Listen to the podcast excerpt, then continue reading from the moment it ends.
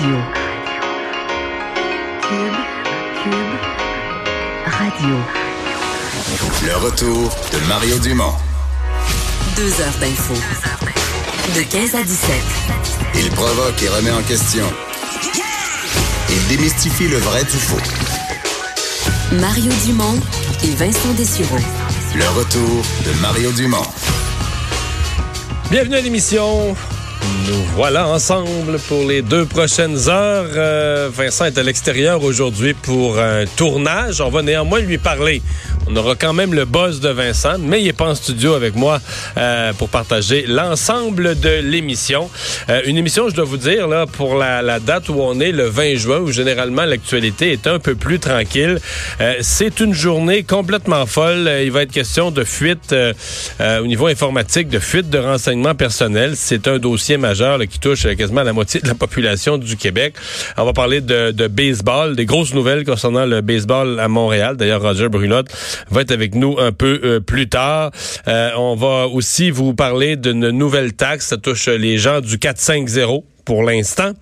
Euh, mais tout de suite, euh, on va s'intéresser à ce voyage de M. Trudeau euh, qui est parti hier, hier en fin de journée, hier soir, en direction de Washington.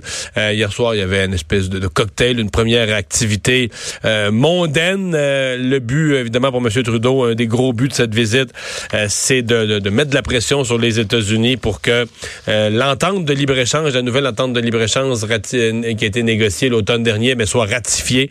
Et ici au Canada, la Chambre des communes est prête. Elle sera sans doute rappelée euh, en nous pour le faire. Mais là, aux États-Unis, c'est plus concret, c'est plus compliqué, pardon. Et euh, ben euh, aussi évidemment au cœur de la au cœur de la, de la, visite de M. Trudeau à Washington, une rencontre en tête à tête avec Donald Trump qui avait lieu en début d'après-midi. On va immédiatement aller rejoindre sur place à Washington Richard Latendresse. Bonjour Richard.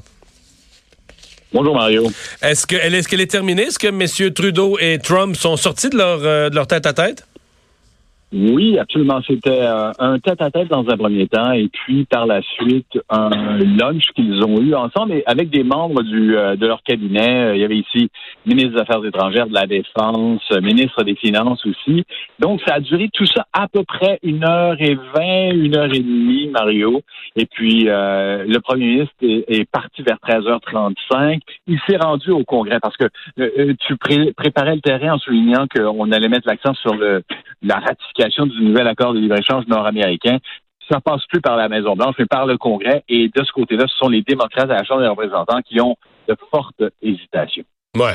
Euh, après, on va prendre ça morceau par morceau. La rencontre avec euh, Monsieur Trump, euh, comment ça s'est... Parce que, comment dire, il y a le contenu, là, on devait parler de la Chine, on devait parler de différentes choses, mais avant de parler du contenu, parlons de l'atmosphère, parce que, bon, leur première rencontre, ça avait été comme, je sais pas si c'était, je sais pas si c'était acté ou si c'était réel, mais on avait l'impression que ça avait bien été. il y a un an, au G7, Monsieur Trump était parti de Charlevoix, puis dans l'avion, il tweetait des bêtises à Justin Trudeau. On en est où aujourd'hui, là? Ben, effectivement, ça s'est beaucoup amélioré. Puis, euh, sur ce plan-là, Mario, là, je te dirais, d'ailleurs, je l'ai euh, sur euh, mon, mon, compte Twitter de TVA, je l'ai souligné. Là, c'est intéressant de voir comment la Maison Blanche a rapidement sorti une vidéo qu'elle a placée sur le compte de Donald Trump, une vidéo d'accueil du président, du premier ministre Trudeau et dans quelle mesure on était heureux de l'accueillir. Alors, je te dirais que c'était remarquablement chaleureux l'accueil qu'on a réservé à Justin Trudeau. Je pense que par rapport surtout à, l'ambiance qui régnait à la suite du G20 dernière dans Charlevoix, le sentiment que les relations avaient vraiment piqué du nez solidement, ça s'est beaucoup réchauffé. Et je te dirais que moi, tout juste en sortant du bureau ovale, parce que j'étais en bureau ovale lorsque euh, les deux ont parlé à peu près pendant 12 minutes, surtout le président Trump, là, mais à la toute fin, je quittais et en, m'adressant directement à Justin Trudeau, je lui ai demandé est-ce que les relations sont bonnes entre vous deux? Il a dit les relations sont très bonnes entre nous. Alors donc, de toute évidence, ça s'est pas mal réchauffé.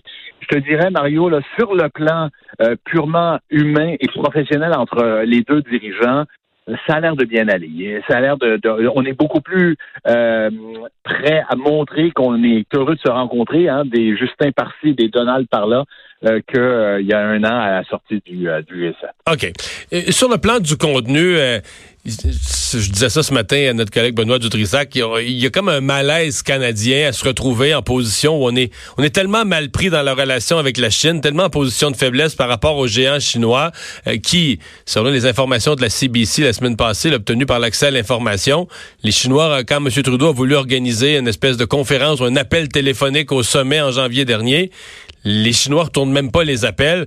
Alors là, M. Trudeau devait demander de l'aide à Donald Trump pour intercéder auprès de la Chine. Est-ce que est-ce qu'on sait si ça s'est passé? Ben, je veux te dire franchement, encore une fois, lorsque dans le bureau ovale, les deux hommes ont été interpellés sur la question, le président a dit effectivement, je vais rencontrer euh, Xi Jinping, le président chinois, la semaine prochaine euh, au Japon au sommet du G20.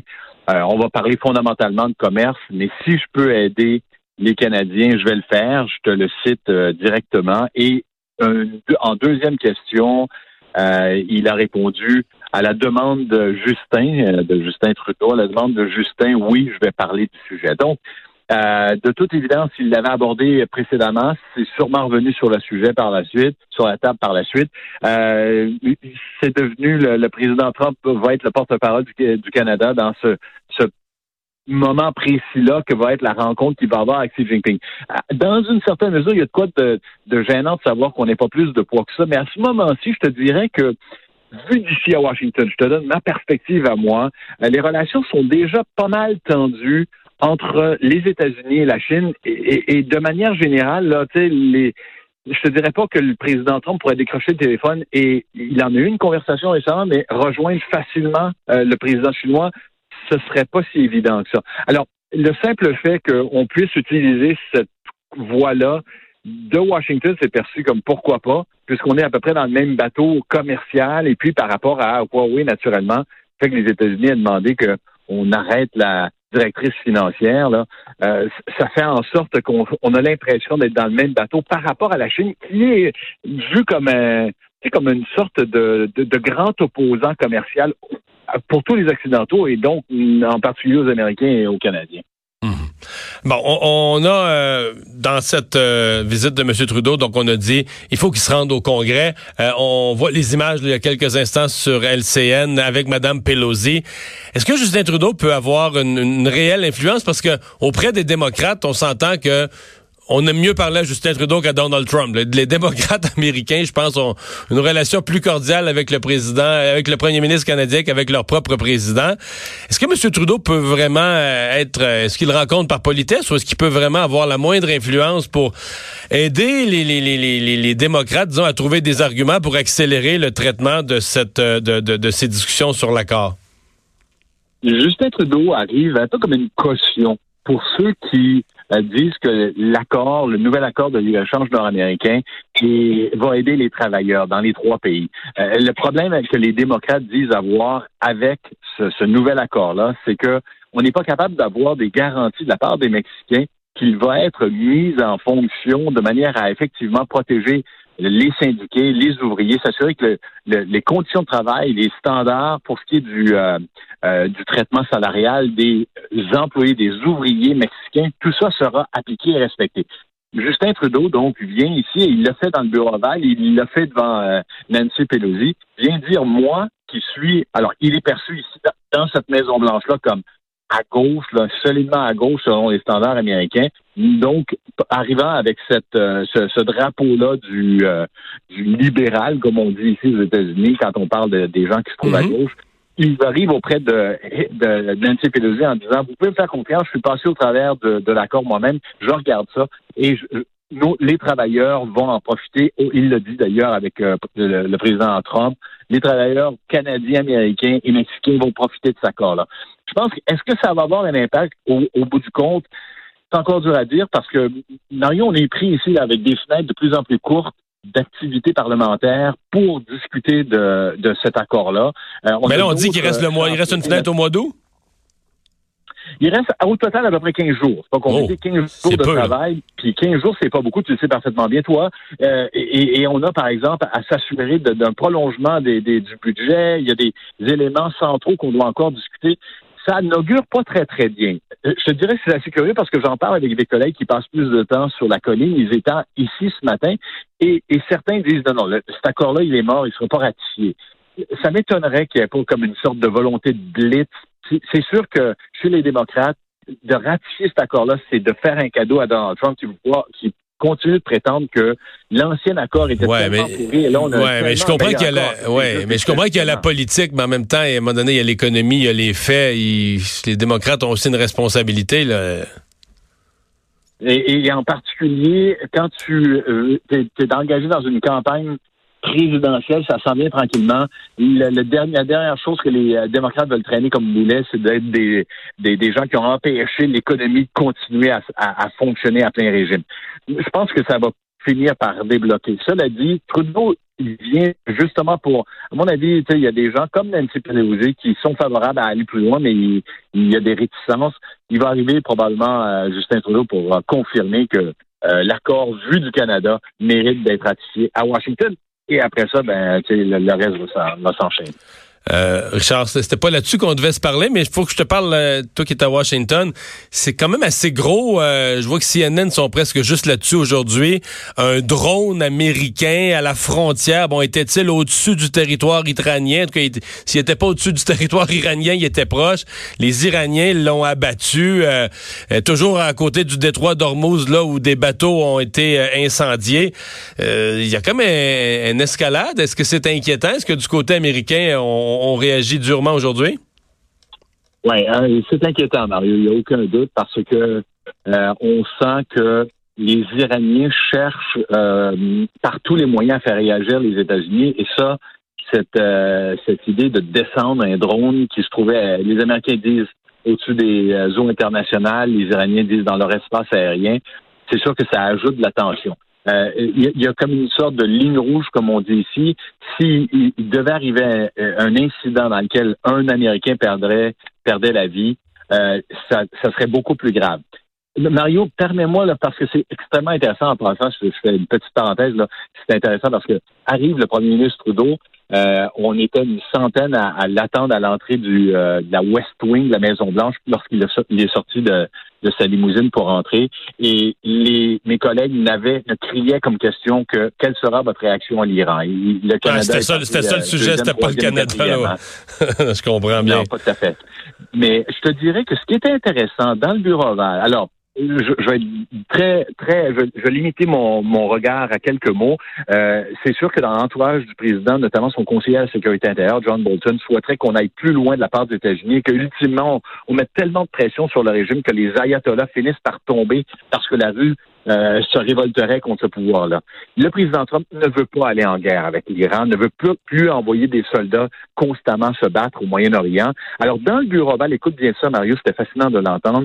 Il a présenté ça comme une grave erreur, ce que l'Iran avait commis, avait fait, mais ce qui est particulier, c'est qu'il n'a pas dit c'est une grave erreur qui va mériter une riposte épouvantable. Il a simplement dit c'est une grave erreur dans la mesure, à mon avis, que ça doit, ça doit être, à mon avis, quelque chose comme un général ou quelqu'un d'isolé qui a décidé d'abattre ce, drone-là, mais pas un ordre venu de Téhéran fascinant, ça. Le président a essayé de, comme on dit, de, de, de rabaisser la tension en disant on, pense plutôt que c'est un, geste isolé de quelqu'un qui a pris une initiative plutôt qu'un ordre visant à ajouter à la pression entre les deux pays. Reste que la tension est à un maximum. Merci beaucoup, Richard. Au revoir. Un plaisir, Mario. À la prochaine. Alors, euh, commotion aujourd'hui, vraiment, à l'intérieur du mouvement des jardins. C'est une conférence de presse. La nouvelle est apparue là, en début d'après-midi, alors que, bon, les dirigeants de Desjardins, en commençant par le président Guy Cormier, le chef de la direction du mouvement des jardins, convoquent une conférence de presse et euh, ils sont obligés d'avouer que 2,9, en fait, on parle de 2,7 à 2,9 millions euh, de dossiers, de membres ont vu leurs renseignements euh, qui ont été euh, bon coulés par un employé, un ex-employé qui a été immédiatement congédié, mais donc qui par un, stratagème aurait compromis les renseignements de ces gens-là. Bon, Desjardins se fait rassurant en disant les mots de passe ont pas été ont pas été révélés, donc les NIP ont été protégés, les questions de sécurité ont été protégées, les avoirs des gens, évidemment il y a personne qui a perdu d'argent, les avoirs des dirigeants ont été euh, ont été protégés aussi. Euh, c'est une enquête qui s'est faite entre autres avec la police de Laval. C'est un peu compliqué. Desjardins avait avisé la police de Laval. a commencé à avoir des soupçons dès la fin des derniers jours de l'année 2018. C'est parti d'une transaction suspecte. Mais là, l'enquête a permis de se rendre compte de la gravité de ce qui s'était euh, produit. Euh, l'identité de cet employé n'est pas dévoilée aujourd'hui, mais par souci de transparence, je pense que c'est depuis quelques jours, moins d'une semaine, que Desjardins a tout le portrait. Et donc aujourd'hui, devait euh, permettre à ses membres de, de, savoir ce qui s'est passé. On dit que les membres dorénavant qui ont été les membres qui ont été lésés vont euh, recevoir une lettre personnalisée euh, de Desjardins. Il y a aussi un site web euh, que Desjardins a créé un, site web d'informations spécifiques, là, un avis important à tous nos membres. Ça a été mis en ligne à 14 heures pour expliquer là, ces 2,9. En fait, les 2,9 millions de membres, en fait, c'est que 2,7 millions de particuliers et près de 200 000 entreprises. C'est comme ça qu'on arrive à 2,9 millions de membres. on peut écouter un extrait du récit des événements tel que le décrivait le président, le chef de la direction du mouvement des jardins, Guy Cormier. Alors, on a agi immédiatement. Premièrement, en resserrant, euh, en, intégrant des mesures additionnelles de sécurité sur tous les comptes de nos membres et en déclenchant une enquête interne. À ce moment-là, euh, on a rapidement euh, constaté qu'un employé du mouvement des jardins a agi de façon illégale en trahissant la confiance de Desjardins. Et il a parvenu, cet employé-là, à rassembler des renseignements personnels de nos membres et de les transférer à l'extérieur de l'organisation. Cet employé a rapidement été congédié et le stratagème qu'il a mis au point a été démantelé. Et je peux vous assurer que ce stratagème-là ne pourra plus jamais être mis en vigueur chez Desjardins pas, euh, pas moyen aujourd'hui de savoir à qui ces renseignements ont été transmis. Je vous lis les mots employés par Desjardins. Donc, euh, les renseignements personnels de 2,9 millions de membres ont été communiqués à des personnes à l'extérieur de notre institution financière. Quelles sont ces, ces personnes? Est-ce que parce que l'employé a transmis les informations à des personnes? Bon, est-ce qu'il a fait ça pour le fun ou bien est-ce que lui, c'est un vendu, est-ce qu'il a été payé pour le faire? Puis si des gens ont payé un employé pour le corrompre, pour vendre 2,9 millions de, des renseignements sur 2,9 millions de personnes, on peut penser que les, ces personnes extérieures ont des mauvaises intentions. Donc, euh, on, ne donne pas pour l'instant ce détail à qui ces renseignements personnels ont été euh, diffusés, ont été partagés. Donc, c'est une... Euh, une nouvelle, disons, préoccupante aujourd'hui. Euh, et euh, Desjardins qui euh, a fait le, point en début d'après-midi. J'ai l'impression que c'est pas fini. J'ai l'impression que pas mal tous les médias vont continuer à fouiller, essayer de travailler. Donc, on en saura sans doute davantage au cours des jours à venir. Grosse nouvelle en matière de baseball. Je vous dis, il y en a de la nouvelle aujourd'hui. Grosse nouvelle en matière de baseball.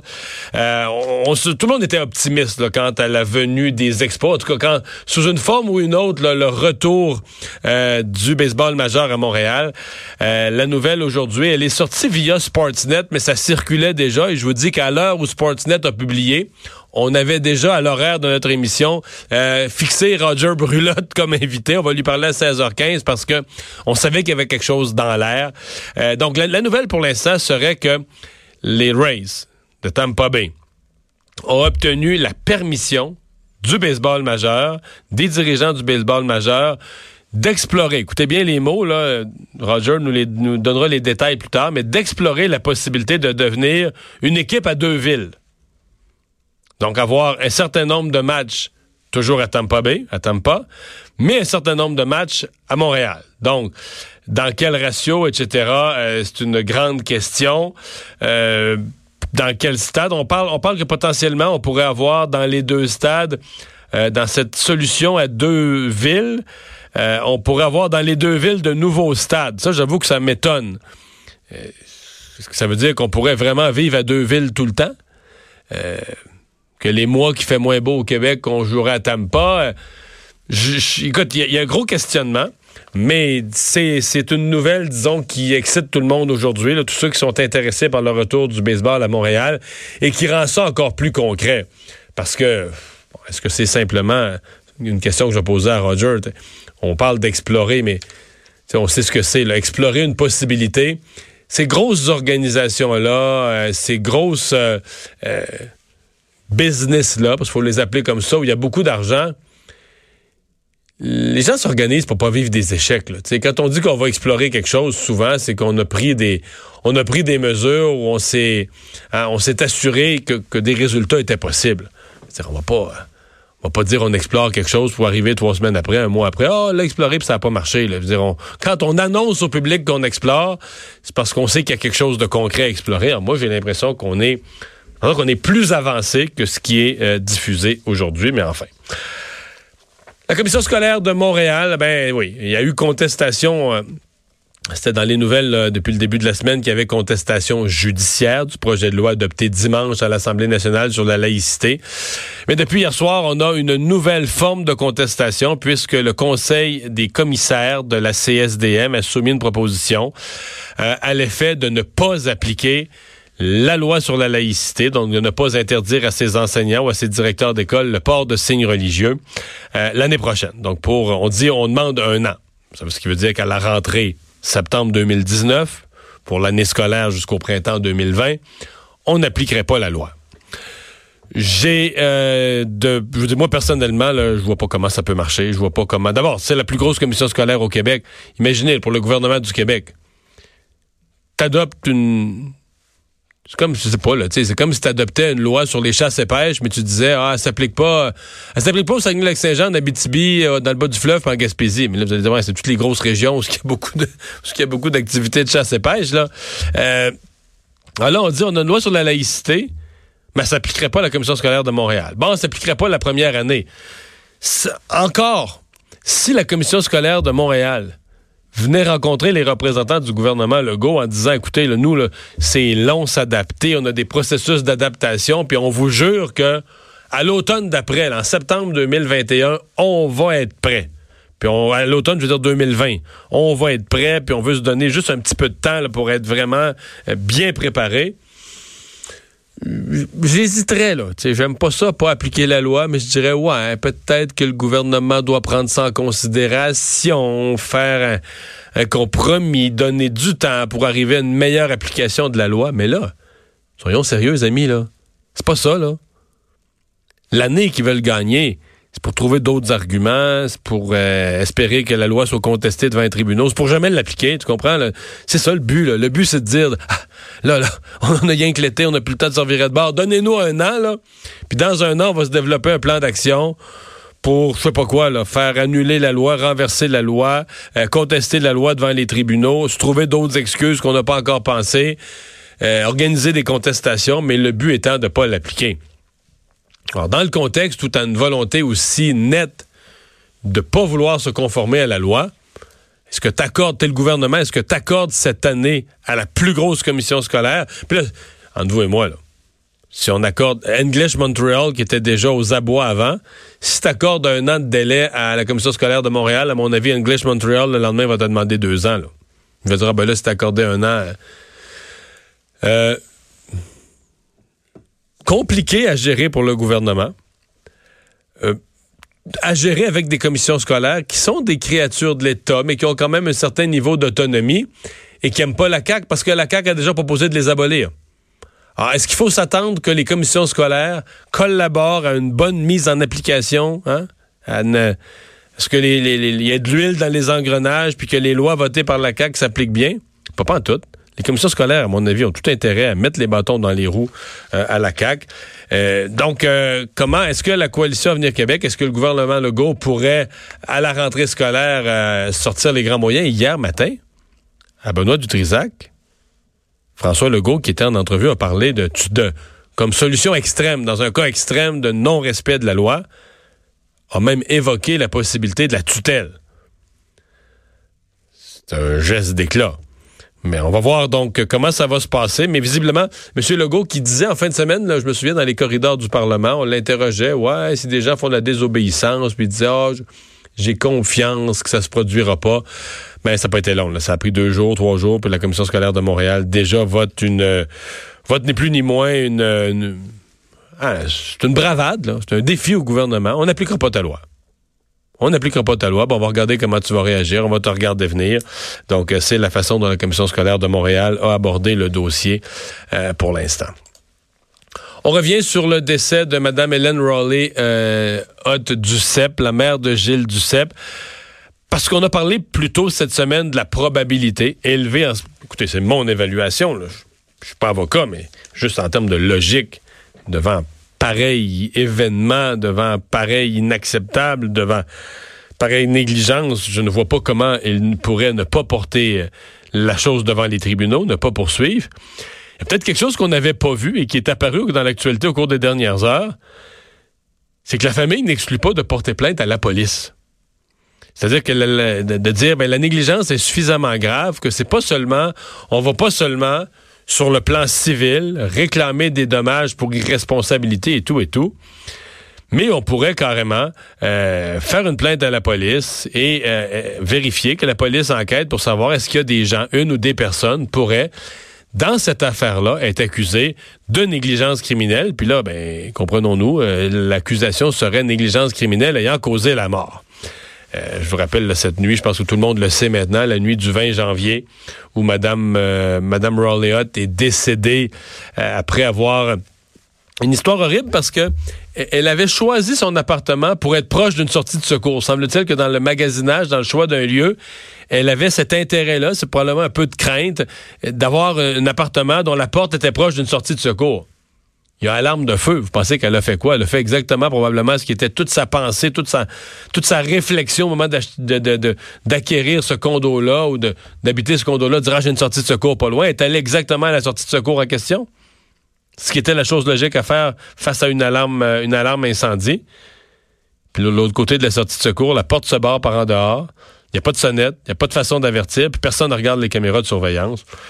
Une, une, vraie, vraie, vraie histoire d'horreur cette semaine. Donc, euh, la famille, donc avant de avant même de penser poursuite au civil, euh, le, la famille donc pourrait carrément déposer une, une plainte à la police, une plainte pour que la police fasse une enquête de nature criminelle. Je vous parle aussi d'un communiqué de presse. Écoutez, ça n'a pas fait beaucoup la nouvelle euh, et ça m'étonne un peu. C'est un communiqué de presse d'hier. Qui est-ce qui diffuse ça? Je le dis en anglais, The Canadian Association, Association of Journalists.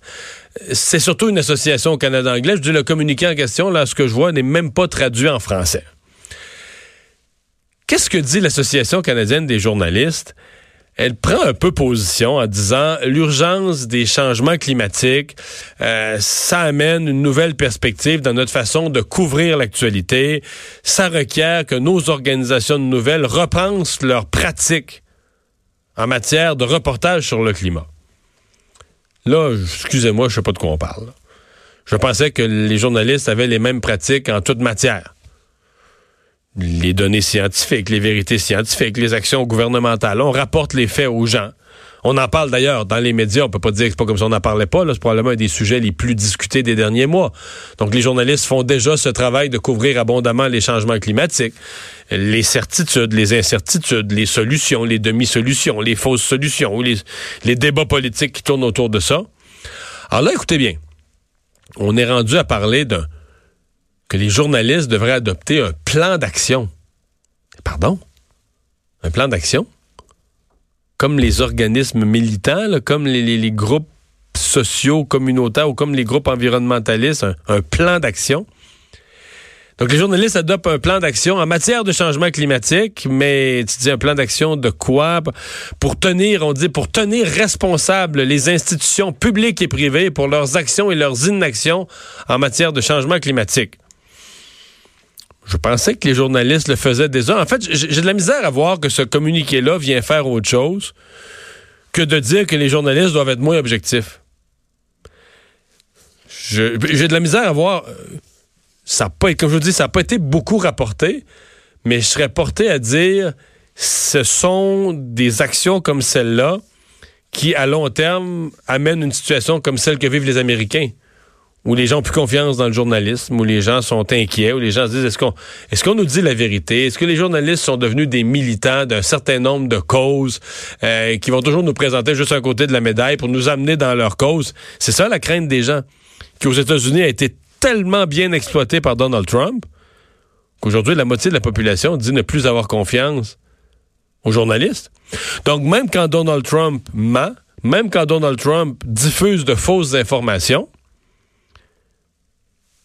les gens, puis que les journalistes rapportent professionnellement les faits et les vrais faits et montrent l'erreur de Trump, les gens croient plus ça. Ce qui est grave pour la démocratie. Mais je veux dire, à un faut pas, courir après sa perte. Si vous êtes journaliste puis que votre association... Et là, euh, le syndicat des journalistes prend position dans la campagne contre les conservateurs. Ça, c'est l'aspect syndical. Et là, l'association des journalistes euh, dit, ben là, en matière de changement climatique, il faut avoir une approche. Là, tu dis, OK, votre approche en matière de changement climatique, ça pourrait-tu vouloir dire qu'en campagne électorale, c'est comme, comme naturel que les journalistes donnent une meilleure couverture au Parti vert, euh, s'attaquent constamment aux conservateurs? Y a-tu un agenda politique? Est-ce que l'agenda, le, plan d'action en matière de changement climatique s'accompagne d'un plan d'action aussi politique ou d'un ordre de préférence des partis? Les journalistes qui vont couvrir la campagne. Moi, je vais vous dire, j'ai un gros, gros, gros malaise avec tout ça. Que les éditorialistes, que les chroniqueurs, que les gens qui font de l'opinion dans les médias le fassent, il n'y a aucun problème. Mais le travail de journaliste, c'est l'Association canadienne des journalistes qui fait un communiqué pour dire, ben dorénavant, on est à un poil dans le communiqué pour de, dire, ben jusqu'en avant, jusqu'à, pour l'avenir, il faudrait être biaisé de telle façon. Voici, voici la façon dont il faudrait être bien biaisé. Euh, J'aime pas ça et je pense surtout pas que c'est de nature à rassurer la population et à donner confiance aux gens. Alors, euh, on va euh, s'arrêter euh, dans un instant. Oui, le ministre du Travail qui s'intéresse au cas des qui s'intéresse au cas des, des stagiaires. Toute l'année, il y a eu dans les associations étudiantes euh, des manifestations, euh, euh, bilan donc de ce dossier des stagiaires universitaires qui rêveraient d'être payés pour leur stage. D'ailleurs, dans quelques départements, ils le sont payés. Mais il y a beaucoup de stages universitaires où les gens font carrément du travail. Le remplacent quasiment dans le secteur public et parapublic, remplacent quasiment un employé, ne sont pas payés. Est-ce qu'on est confiant que ça va changer? On en parle dans un instant. Le retour de Mario Dumont. Pour nous rejoindre en studio. Studio à commercial cube.radio. Appelez ou textez. 187 cube radio. 1877 827 2346. C'est un enjeu qui est pas simple. Ça touche chaque année euh, des milliers et des milliers de nos jeunes, souvent des finissants universitaires, des fois des gens en cours d'études universitaires. Euh, il y en a dans le secteur privé, il y en a beaucoup dans le secteur public et parapublic, ceux qui sont en stage. Et euh, bon, à une époque, les stages n'étaient pas payés. Dans certains domaines, au cours des dernières années, il y en a qui ont dit, attends un peu, là, il n'y a pas juste des stages d'observation là-dedans, il y a des gens, surtout finissants, des gens qui prennent en charge carrément en santé, en éducation, prennent en charge des personnes font du vrai travail jusqu'à un certain point, on pourrait dire, remplacent des employés du secteur public. Donc, est-ce que c'est, est-ce que dans ces cas-là, il n'y aurait pas lieu de rémunérer les stages? Euh, il y a eu des grèves en cours d'année. Il y a eu vraiment beaucoup de choses qu'on a suivies, bon, euh, un peu, un peu, là, euh, comme ça, mais je me disais en fin d'année de savoir que, parce que là, aujourd'hui, je vois le ministre du Travail qui, qui permet, qui promet d'agir là-dessus, le ministre Jean Boulet, l'occasion de faire le point. Philippe Lebel est président de l'Union étudiante du Québec. Bonjour. Bonjour, C'était un de vos gros dossiers de l'année euh, de l'année 2018-2019. Oui, définitivement, c'était dans, nos, euh, dans nos priorités. Parce qu'il y en a qui ont été en grève, même ça a comme passé peut-être un peu inaperçu, mais il y en a qui ont été en grève une couple de semaines là-dessus à l'UCAM. Euh, oui, il y, a quelques groupes qui ont, été en grève. De notre côté, nous, on a organisé des, des actions symboliques qu'on appelle, donc d'aller pour aller montrer qu'il y a une certaine mobilisation auprès du gouvernement, puis expliquer un peu c'est quoi la problématique. Bon, là, la première étape, ça, je me souviens de cette, cette annonce-là du ministre de l'Éducation, Jean-François Roberge, qui avait dit première chose, il faut faire un portrait global. Et là, on s'est rendu compte que le gouvernement avait pas de portrait d'ensemble. dans, combien de domaines, combien de stagiaires? Euh? Oui, exactement. On était surpris, nous autres aussi, que le, ministère de l'enseignement, de l'éducation et de l'enseignement supérieur avait pas ces données-là encore, mais maintenant, ils ont, fait le travail. Donc, les gens, on espère qu'ils vont continuer à le faire à l'avenir pour voir l'impact. Tu donnes quoi comme portrait? Qu'est-ce que vous en retenez, vous, du portrait qu'ils ont, qu'ils ont monté? On n'a pas encore les, euh, les, données, données nous-mêmes. Fait qu'ils nous proposent une, une euh, il nous propose une mesure. Euh, on a bien hâte de voir les, données derrière qui l'ont justifié. Mhm. Bon, euh, décrivez-nous la mesure telle qu'elle est suggérée. Puis après ça, vous me direz, est-ce que c'est assez? Est-ce que c'est un début? Euh, continuons le combat? oui, dans le fond, la mesure a trois pans principalement de la manière que nous, on le voit.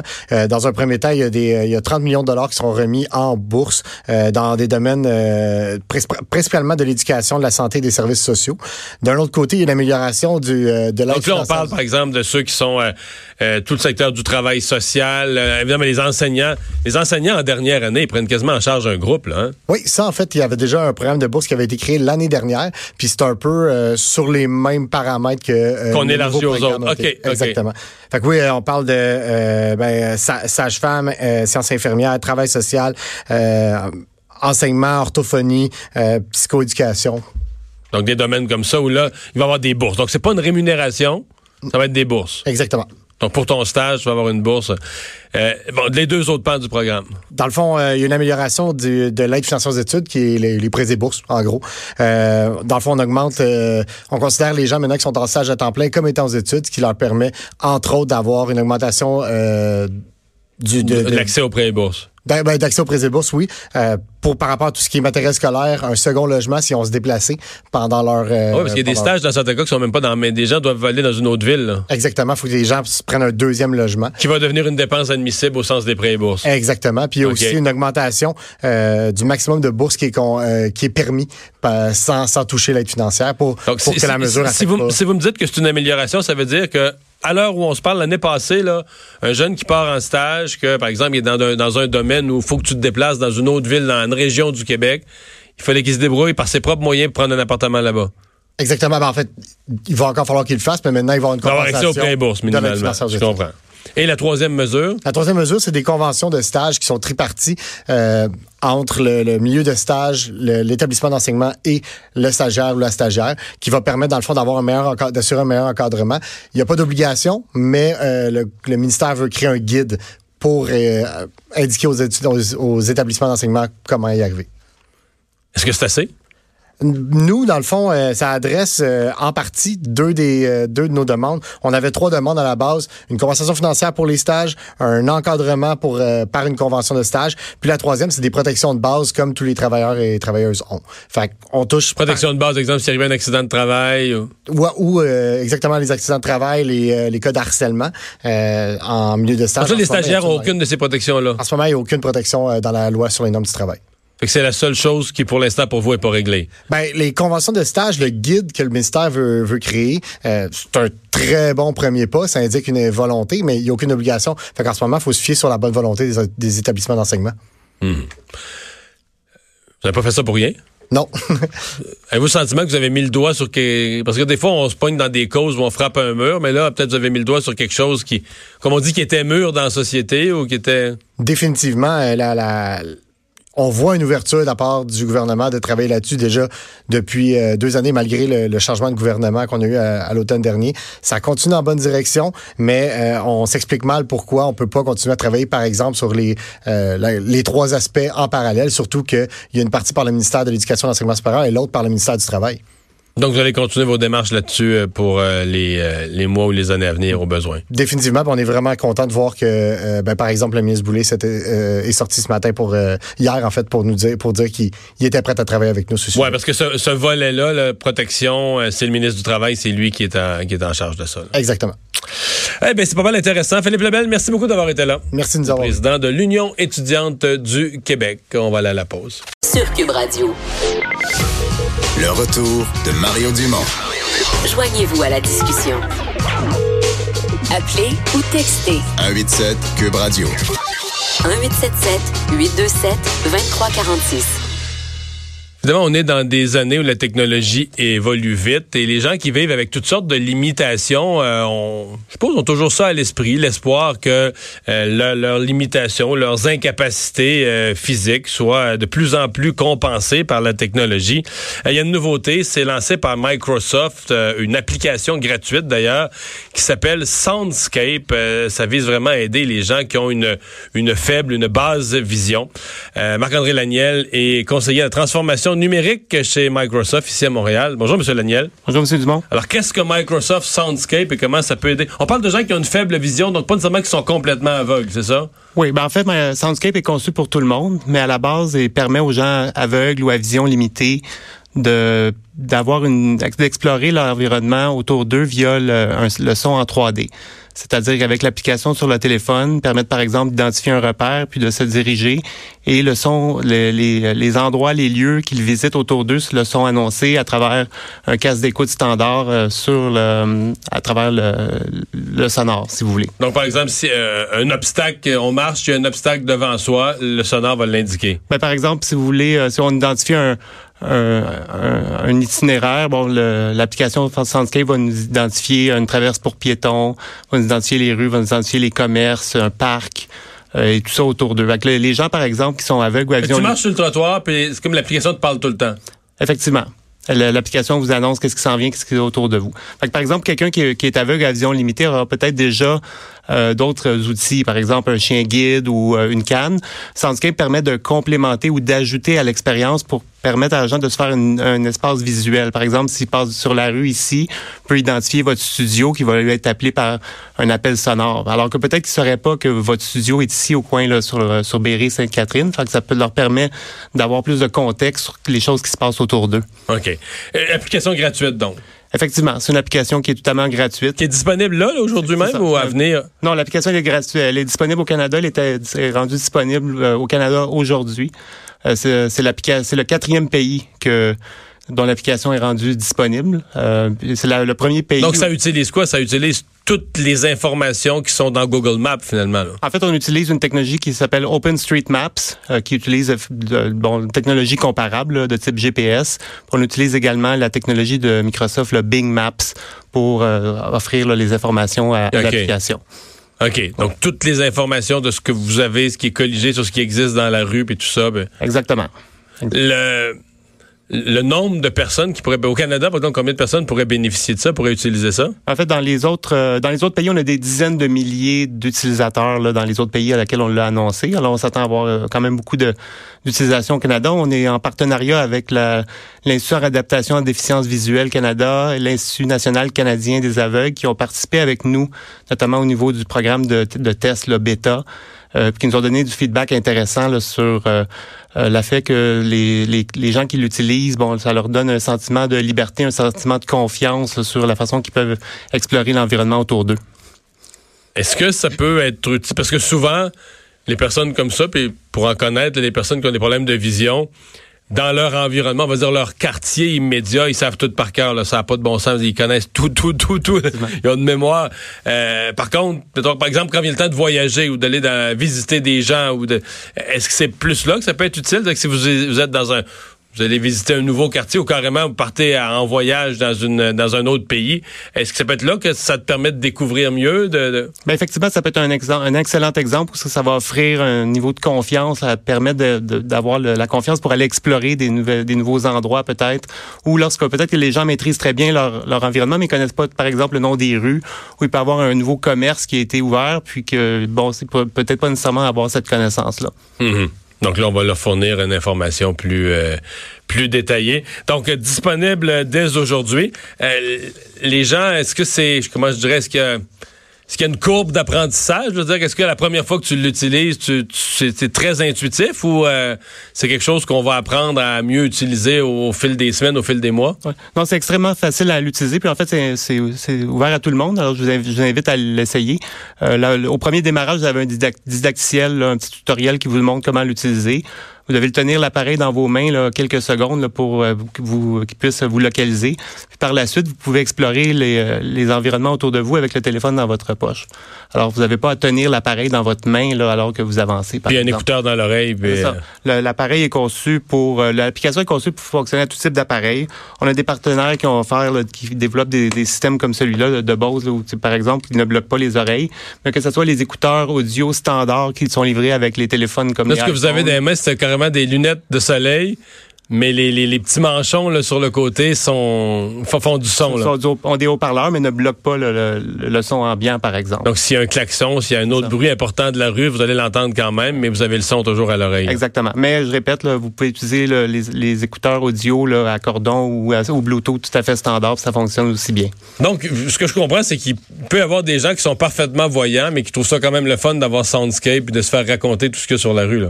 Ben exactement. Puis plutôt que d'avoir, euh, si vous êtes dans un nouvel endroit, plutôt qu'avoir le, le, le, les yeux là, vissés sur votre appareil téléphone, là, vous pouvez mettre le mets dans tes poches, puis s'il y a un restaurant, s'il y a ci, s'il y a ça, tu, tu vas te le... Ouais, un parc ou, ou tout autre euh, espace là. Ben, pas mal intéressant. Merci beaucoup de nous avoir parlé. Mais ça fait plaisir, M. Dumont. Merci, journée. Daniel de chez Microsoft. Et on va enchaîner tout de suite. Il n'est pas en studio aujourd'hui, mais euh, il est au Saguenay, je pense, pour un tournage. Mais de là, il va quand même nous faire son buzz. Salut Vincent. Salut Mario. Bon. Intéressant quand même cette application hein, pour euh, les gens euh, les gens avec une vue restreinte. euh, la technologie euh, qui te passionne, toi. Oui, puis moi, tu sais, je suis pas, je suis des fois un peu critique de la technologie autant que grand fan. C'est le fun de voir quand ça marche pour vrai, puis que c'est, c'est pour le bien de l'humanité. Ouais. Alors, un rare accès médiatique à la guerre électronique. Ouais, parce C'est que ce que tu fait, vis, là. Ouais, je, je- en fait, ça, ça s'est terminé euh, il y, a- y a- peu de temps. Je viens de partir de, de la base d'aérienne de Bagotville. En fin de semaine, c'est le spectacle aérien. Tu sais que je vais passer la fin de semaine euh, là. Mais euh, on avait accès, en fait, TVA avait accès, moi, euh, des, des collègues de TVA Saguenay, à un avion qui sert à la formation de la guerre électronique, la manipulation des radars, euh, de l'équipement infrarouge, donc de l'équipement euh, ultra high-tech euh, qui vont être utilisés dans plein d'avions, autant de surveillance que euh, les, les avions de recherche et sauvetage. Ben, L'avion dans lequel toute cette, cette- ces, experts-là sont formés, qui rarement ouvre sa porte aux médias, ben, ouvert sa, sa porte aujourd'hui, puis on est allé voler avec eux autres pour une bonne heure et demie là, au-dessus du, euh, la région du Saguenay-Lac-Saint-Jean. OK. Et, con- y a-t-il une Ben, conclusion? Y a-t-il un feeling? Ouais, ben en fait, ce qui est, ce qui est spécial, c'est moi, je, je, je, je tripe sur les avions, j'en, fais pas mal, mais c'est assez bizarre parce qu'à l'intérieur de l'avion, c'est des, euh, tu sais, tu voles de côté là, parce que c'est des ordinateurs euh, tout le long du fuselage avec des écrans radars et tout ça. Donc tu sais, tu, toi, t'es assis devant un écran. Euh, puis le, tu comprends que l'avion va dans son sens, toi t'es de côté. Donc déjà, euh, c'est un petit peu plus étourdi. C'est vraiment ça qui est le défi numéro un, c'est le mal de cœur. Ah ouais? Euh, elle me disait que je demandais à parce que c'est des instructeurs avec qui j'étais. Le, le défi principal, là, c'est quoi pour les étudiants là-dedans? Puis 100% des réponses, c'est le mal de cœur. Parce que tu sais, moi, j'ai de la misère, par exemple, à regarder là, tu sais, quelqu'un qui écoute un film en autobus ou en auto. Il y en a qui sont pas capables. C'est un peu mon cas. Mais là, imagine en avion où là, ça brasse parce qu'on est à basse altitude au-dessus des montagnes. Donc, monte, descend, ça va dans tous les sens. faut que tu sois concentré sur un écran radar, pas de fenêtre. Euh, je te dis, j'ai, moi, ça, ça allait, là, mais je ne pouvais pas regarder l'écran trop longtemps. Mon caméraman euh, de TVA était verdâtre au bout de cinq minutes. Là. OK, que c'est une Euh, machine à mal de cœur, là. Absolument. là, puis, puis eux sont, euh, peuvent, doivent faire dans certains cas des vols jusqu'à euh, 12-14 heures. Là. Euh, puis 14 heures à se faire brasser devant un écran, ça c'est, on dit c'est brutal. Alors ça, ça vient avec le temps. Puis eux manipulent. Comme là, on a fait une simulation de d'opération en territoire ennemi. Alors on a les cartes radars avec la zone où il y a des combats.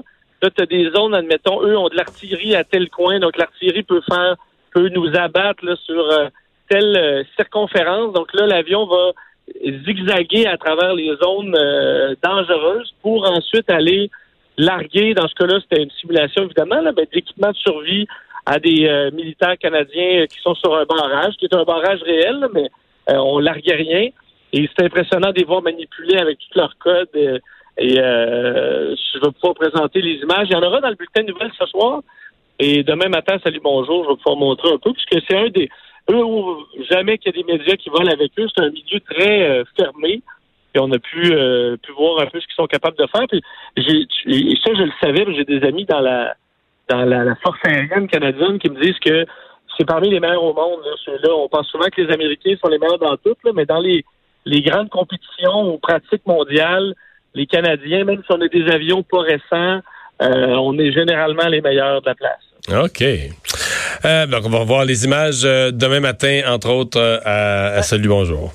Oui, ça se peut que l'image, si, si l'image n'est pas bien cadrée, c'est parce que mon caméraman est en train de est en train de combattre le vomissement. là. Ah, OK. Euh, les suppléments de vitamines, une étude qui s'est questionnée sur leur utilité? Ouais, est-ce que tu en prends, toi, des, des, des multivitamines ou des suppléments? Je dis pas que j'ai jamais pris ça dans ma vie, l'hiver, mais peu, là. Je veux dire, euh, mettons, euh, par rapport à mon âge, là, je. Si tu mettais tout ce que j'ai pris dans ma vie de suppléments de vitamines, t'aurais pas, euh, t'aurais pas un gros plat. C'est ça, c'est pas énorme, mais euh, il y en a eu, il me semble, des études qui disaient que c'était plus, plus ou moins utile que l'alimentation. Quelqu'un qui mange équilibré n'avait pas besoin de prendre de multivitamines. Mais, Mais en même temps, il y a aucun. Si, si j'ai une certitude médicale, c'est qu'il n'y a aucun danger non plus. La quasi-totalité des vitamines que tu prendrais en trop, euh, ils s'en vont dans l'urine, puis c'est tout. Là. Je veux dire, il n'y a, pas de dommage au système. Là. Exactement. C'est juste que tu peux euh, sauver de l'argent. Oui, oui, tu gaspilles. Tu gaspilles, tu gaspilles ton argent. Si ça, ça va à 100% dans l'urine, on se comprend que tu viens de gaspiller ton argent. Ben, c'est ça, parce qu'on dit, c'est un, un, dossier que j'ai trouvé vraiment intéressant dans le, sur le site de, de Take parle de, de santé aujourd'hui. Puis euh, eux disent que non, les Américains, 75% des Américains prennent un type ou l'autre de suppléments vitaminiques. ah ouais? C'est énorme. Là, donc c'est quand même. Fait que les Américains, les Américains mangent de la junk, mais ils sont préoccupés de santé, fait qu'ils prennent une pilule de suppléments vitaminiques. C'est vraiment un Big Mac avec une centrome. OK. euh, ouais. C'est correct. Ben, en fait, eux, d'ailleurs, ce, ce marché-là des, des vitamines, devrait atteindre d'ici 2024 300 milliards de dollars. Donc, c'est un, un, marché qui est évidemment qui est payant pour les pour les pharmaceutiques. Mais eux, ce qu'ils ont fait, c'est en fait, l'université de Harvard, d'étudier 27 000 adultes euh, et leur consommation, enfin, leur niveau de santé et la consommation de multivitamines. Parce qu'il y a eu des études qui montraient que ceux qui prenaient des vitamines étaient plus en santé. Et c'est vrai. Le problème, c'est que c'est pas du tout relié aux multivitamines ou aux vitamines. Alors, c'est ce qu'Harvard est allé départager. C'est quand tu enlèves le facteur que ceux qui prennent des vitamines en général, c'est des gens qui s'alimentent mieux, font du sport. Ouais, c'est parce que si tu achètes ça, c'est parce que tu es préoccupé de ta santé.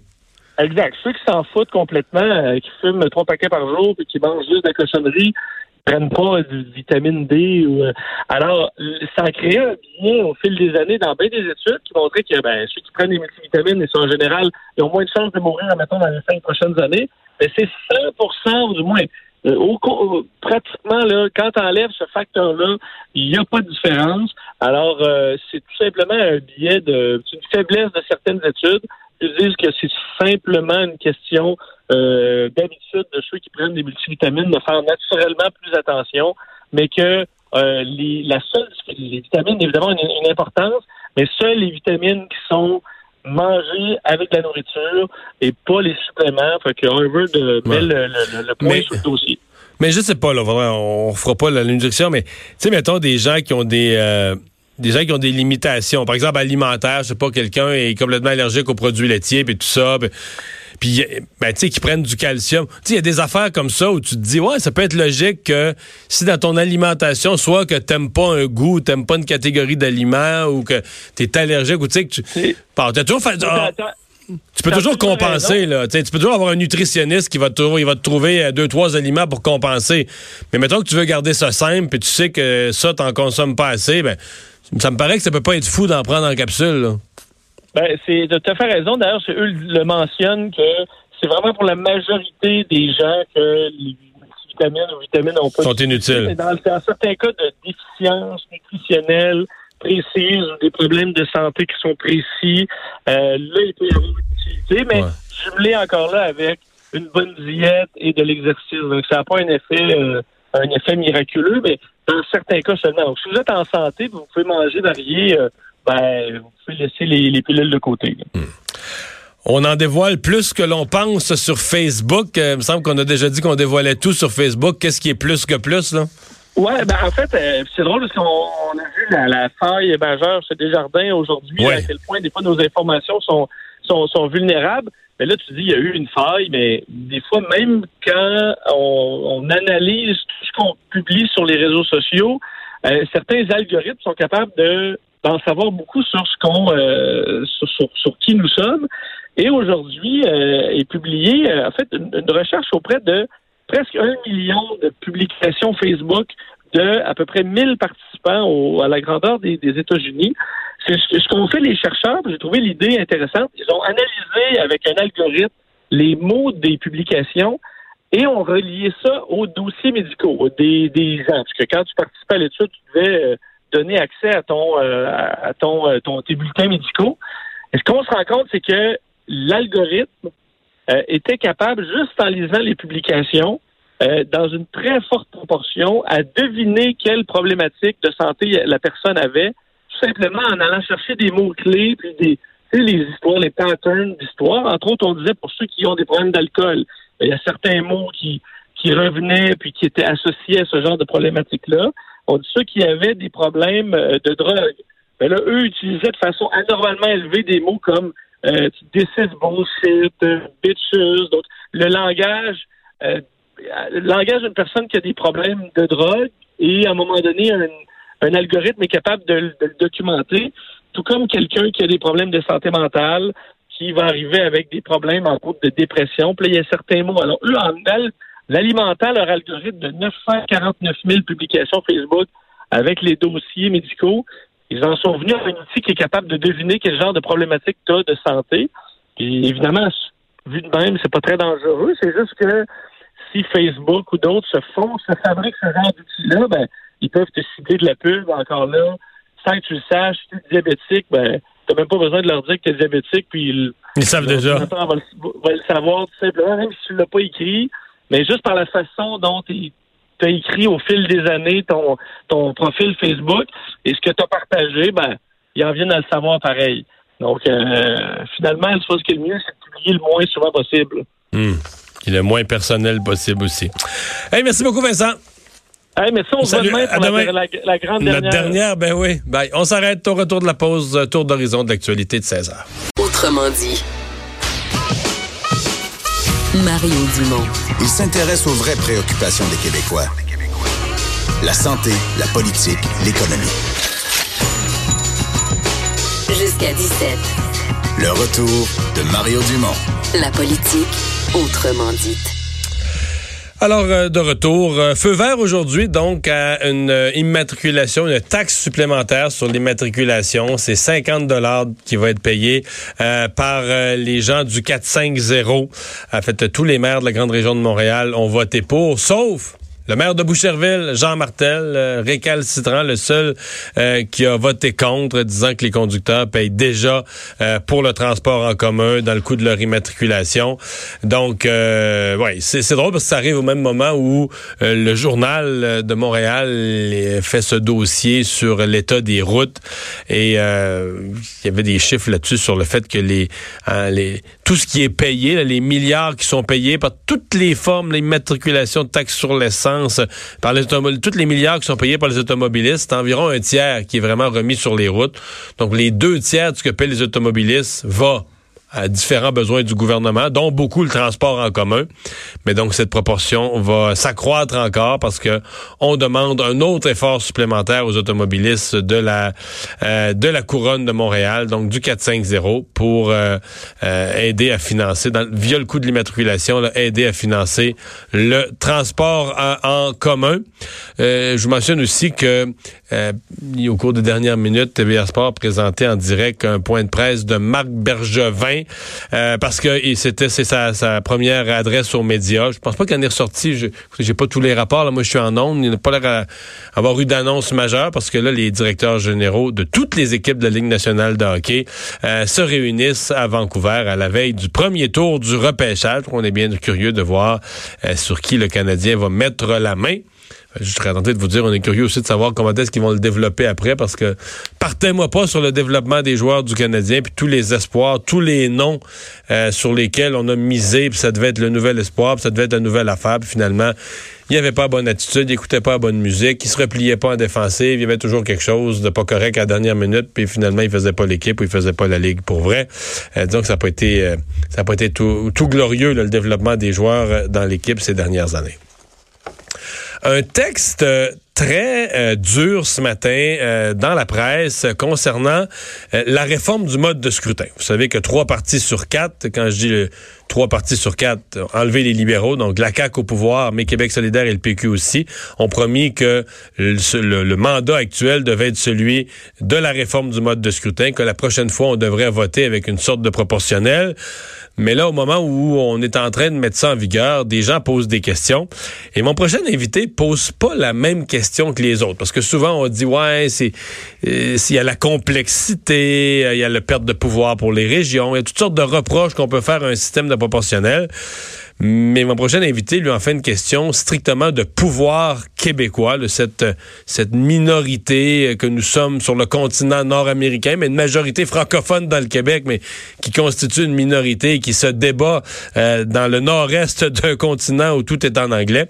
Christian Dufault, politologue et auteur, bonjour. Bonjour Mario. Euh, parce que pour vous, la réforme du mode de scrutin, pour les Québécois, c'est c'est pas les mêmes critères que pour d'autres peuples nécessairement de la Terre. Là. Oui, ben, je dirais qu'il euh, y, a des euh, effets pervers de la réforme du mode de scrutin partout. Hein, pas juste euh, au Québec. Moi, je suis très profondément opposé à ça. Puis mon texte, ben, moi, je l'ai pas trouvé dur, Mario. Je l'ai trouvé simplement lucide et, réaliste. Mais pour les Québécois, il y a quelque chose de supplémentaire qui s'ajoute. c'est le pouvoir québécois. Moi, ma boussole politique, ça n'a jamais été le fédéralisme ou la souveraineté. C'est plutôt le pouvoir québécois contrôlé par une majorité francophone. Et donc, on ne soit pas que ce comme, minorité, qu'on finisse pas menotter. Qu'on finisse pas comme un groupe ethnique en processus d'assimilation. Et je trouve que il existe le pouvoir québécois. Il est puissant. On le voit en action avec François Legault. Euh, beaucoup d'égards. Dans le domaine de la loi sur la laïcité, c'est un exercice du pouvoir québécois. L'Assemblée nationale a voté, puis il y a une nouvelle loi. C'est ça. Et moi, ce que je trouve, c'est qu'on a quand même perdu des combats structurants ces dernières décennies, les Québécois. Là. Les deux référendums qu'on a perdus, il y a eu des conséquences qui ont découlé de ça. Euh, on n'est pas euh, indépendant dehors du Canada. On n'est pas une société distincte reconnue à l'intérieur du Canada. On a des vulnérabilités et puis on n'a vraiment pas les moyens de se permettre cette fantaisie-là. De, quelle façon, de quelle façon une proportionnelle, selon vous, pourrait affaiblir le pouvoir ben, québécois? Je, dirais que le, mode de scrutin actuel, c'est tout un paradoxe, qui est hérité des Britanniques, favorise de facto la majorité francophone et les régions. Hein, c'est pas une discrimination volontaire, mais on le dit traditionnellement, c'est vrai, les élections au Québec se gagnent dans le Québec francophone. Deux exemples concrets, par exemple, euh, dans le dossier là, de la, du projet du l'ancien premier ministre Couillard, qui était quand même acquis au multiculturalisme à beaucoup d'égards, il voulait créer, à un moment donné, il pensait créer une commission d'enquête sur le racisme systémique. Pour ouais. de ça. Puis aussi, il voulait augmenter pas mal systématiquement l'immigration. Hein. Bon, il se situait dans une dynamique, je trouve, qui était plus canadienne. Bon, il avait le droit de le faire. Puis, pourquoi il l'a pas fait? C'est parce qu'il y a des députés de son parti qui lui ont dit, Monsieur Couillard, ça passe pas la rampe, ça dans le Québec francophone. Hein, puis que euh, les élections se, se, gagnent dans le Québec francophone. Donc, il a renoncé à son projet de créer une commission d'enquête sur le racisme systémique. Je trouve que c'était tout à son honneur. Et puis, il s'en est tenu pour le maintien des seuils actuels d'immigration. Ça, ce sont des exemples parmi d'autres qui montrent que le mode, de scrutin actuel donne du poids à la majorité francophone et nous a protégés jusqu'à un certain point jusqu'à un point important, des effets négatifs de nos échecs référendaires du passé. C'est ça que les gens réalisent pas. Comme Parce que la réforme du mode de scrutin favoriserait, mettons, sur une période d'un demi-siècle, beaucoup plus de gouvernements minoritaires. C'est que la, réforme du mode de scrutin, on a tendance, c'est normal, euh, à calculer le nombre de sièges que ça donnerait à tel, à tel parti ou à tel autre euh, parti. Bon, euh, c'est vrai qu'il y a un élément réaliste là-dedans. Les députés qui ont, sont battus pour être élus, ils veulent pas perdre leur comté pour des raisons idéologiques. Mais c'est un changement, c'est une mini-révolution c'est que ça change vraiment la dynamique fondamentale de la démocratie. Moi, c'est ça que j'essaie D'abord, il y aurait deux sortes de députés. Là. Il y aurait deux sortes de députés, deux catégories de députés. puis il y aurait des députés qui seraient pas élus par la population, qui, des ministres qui seraient pas élus par la population. Et je dirais même qu'il y aurait plus de chances de devenir ministre que les députés qui iraient bêtement au combat, là, traditionnellement dans les différents comtés. L'autre point aussi, c'est que les, les, défenseurs de la proportionnelle ne cachent pas que euh, ce qu'ils veulent, c'est qu'il n'y ait plus de, euh, de, de partis qui puissent former seuls le gouvernement. Hein, avec la proportionnelle, pour que tu formes le gouvernement, il faut vraiment que tu aies euh, pratiquement 50% des voix, ce qui est extrêmement rare. Ce qui Dans un système à 4, aller chercher 50% c'est tout un, tout un contrôle. Ah, par exemple, prenez par exemple Mario, il faut que je vous vois. Euh, euh, actuellement, la CAQ, en fait, est au sommet de sa popularité. Avec 46, les hein? sondages donnent 46, hein? on trouve ça gigantesque. Eh, eh, eh, exactement. Donc, dans la nouvelle dynamique, c'est clair qu'on est dans une dynamique de gouvernement de coalition, euh, de concertation, euh, ce qui fait que, euh, avec la proposition, c'est un exemple parmi d'autres, les Québécois ne connaîtraient plus leur gouvernement et les priorités de ce gouvernement-là le soir de l'élection comme maintenant.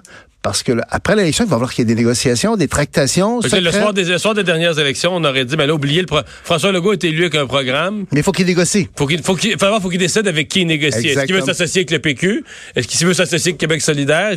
Selon selon celui, celui avec qui il va décider de s'associer, ça génère un nouveau programme. Là. Si Exactement. S'il s'associe avec Québec solidaire, ben là, oups, tout à coup, ça vient... C'est, un élément qui montre que c'est pas vrai que la proportionnelle est plus démocratique que le système actuel.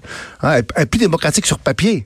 C'est une vision statistique, c'est plus juste. Mais quand on regarde au réel, il y a du pouvoir qui est transféré à des appareils de parti qui se mettent euh, à, négocier. Juste l'année passée, on nous présente souvent le modèle allemand comme euh, le système allemand comme étant le modèle. Ben, l'année passée, là, Angela Merkel, qui était quand même pas un deux de pique, là, c'était un poids lourd de la politique européenne et mondiale. Ça a pris des mois avant qu'elle puisse se constituer un gouvernement qui se tienne. Puis c'est une des raisons qui a fait d'ailleurs que là, s'en va. Il y a, aussi là, l'accueil inconsidéré de trop de, de, de migrants euh, syriens. Donc il y a cet élément. Un autre élément, la proportionnelle, c'est que ça va avoir tendance, puis ça très clairement à cause des députés de liste qui n'ont pas à au combat, ça va avoir tendance à créer une casse politique très difficilement délogeable des politiciens là qui vont rester là longtemps, longtemps, longtemps parce qu'ils n'auront pas. Ils n'ont pas de comté à s'occuper, autres. Là. Une, fois, une fois que tu es haut sur la liste du parti, tu es sûr d'être élu. C'est ça. Donc, donc ça, c'est la même gang. En, en, Italie, après la Deuxième Guerre mondiale, c'est la même gang qui pourrit sur place le système actuel avec le phénomène des balayages. Puis on l'a vécu le 1er octobre dernier. Là. Un grand balayage. De, fait... on, on, nettoie la soupe, comme on dit. Puis dans un premier temps, cette année, les Québécois étaient bien contents parce que les Québécois voulaient se débarrasser des libéraux. Là, on a vécu cette année quelque chose de nouveau, quand même, une nouvelle gang avec ses euh, et César. Moi, je suis un fier défenseur du système actuel qui est pas parfait, parce que la politique, tu le sais, euh, c'est très imparfait. Mais je trouve que ça tient bien la route. Les résultats du dernier, du dernière élection, c'est une démonstration de l'efficacité d'un système qu'on est toujours en train de descendre puis de rabaisser. Les Québécois voulaient euh, se débarrasser des libéraux, c'est clair. On le fait pacifiquement. On a eu un gouvernement fort, un gouvernement majoritaire. On n'est peut-être pas indépendant, mais au moins on a un système qui nous donne des vrais gouvernements puis des vrais euh, premiers ministres. Le projet de loi sur la laïcité là, qui a été adopté, là, si on avait un gouvernement minoritaire, on ne l'aurait pas eu, c'est clair. L'autre élément, c'est que c'est pas vrai que le système empêche l'émergence des forces politiques nouvelles. Les deux gagnants de la dernière élection, ça a été qui? Ça a été la CAQ, le nouveau parti, puis Québec solidaire, le nouveau parti. C'est vrai, hein? hein? Bon. Et, euh, moi, moi j'ai écrit un livre là-dessus, donc je suis un peu boosté. Euh, euh, un autre élément, c'est que proportionnelle, pensons-y bien, c'est que ça favorise, il y a un risque réel de favoriser l'émergence de partis extrémistes et radicaux.